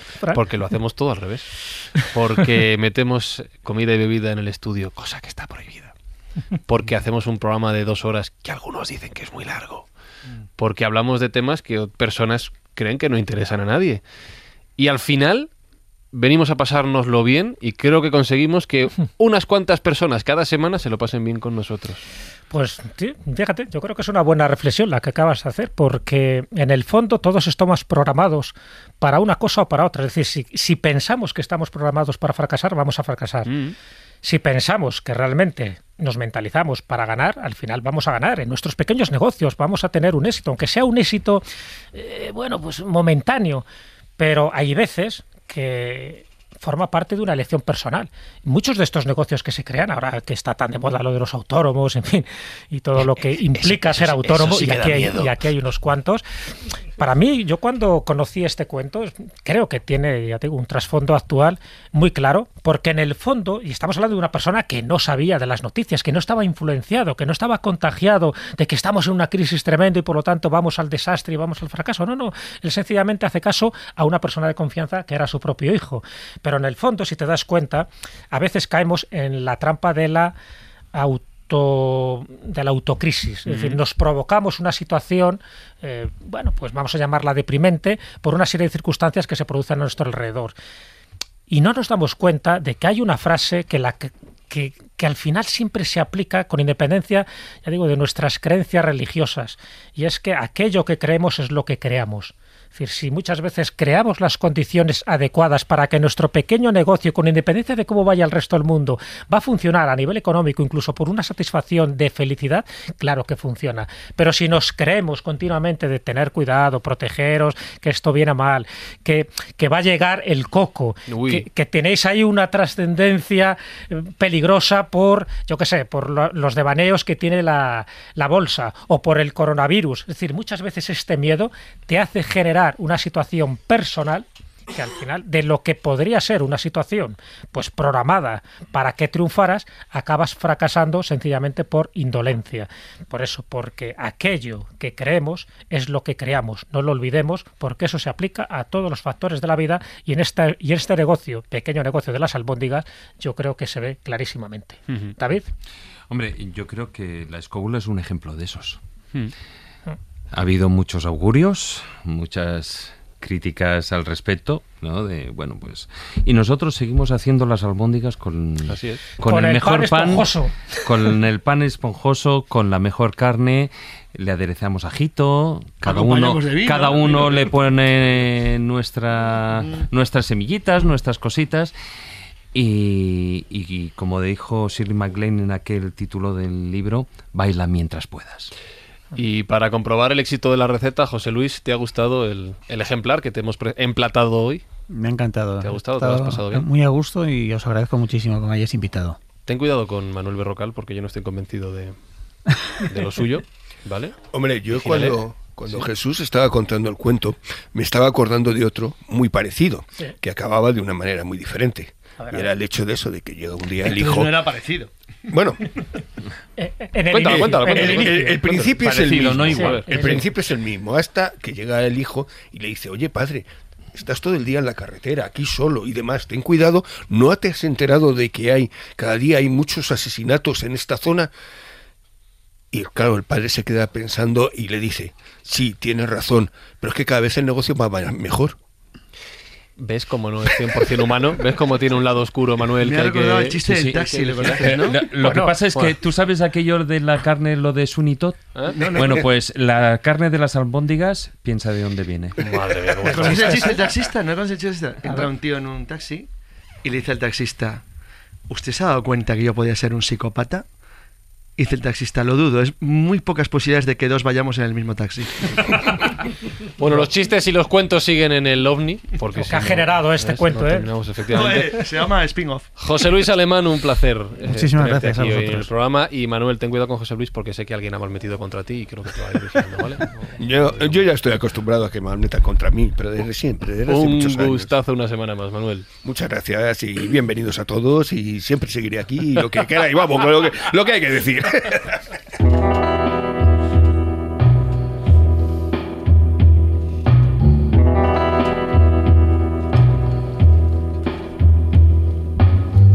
Si os acercáis al OVNI, cuentan que es posible que os encontréis con un grupo de malos malotes, tomando algo, riendo, pasándolo bien y, y quizá a tus expensas. Quizá escuchando la guitarra de Juan Ignacio Cuesta cualquier semana. Juan Ignacio, un placer una semana más. Una semana más, una semana menos, el tiempo relativo. Con los relatos de Carlos Canales, un gustazo. Gracias, qué amabilidad. La voz profunda de David Sentinella, inconfundible, ayer el OVNI. Sí, ahí estaré. Esa misma, gracias David. Oye, recomiendo Vesna, ¿eh? Que lo Sí, sí, compren lo en. Amazon, que está muy bien. Ahí está. Pues- ahí está. Sí, sí. ¿Qué le ha pasado? Le, puesto Un algo pichi raro pichi en la En garganta. el vino o algo, no sé. Por ahí andará también Jesús Callejo, con sus cuentos. Con mis cuentos, con los cuentos de Callejo. Con esa premisa que repito porque creo que es fundamental. Querer es crear.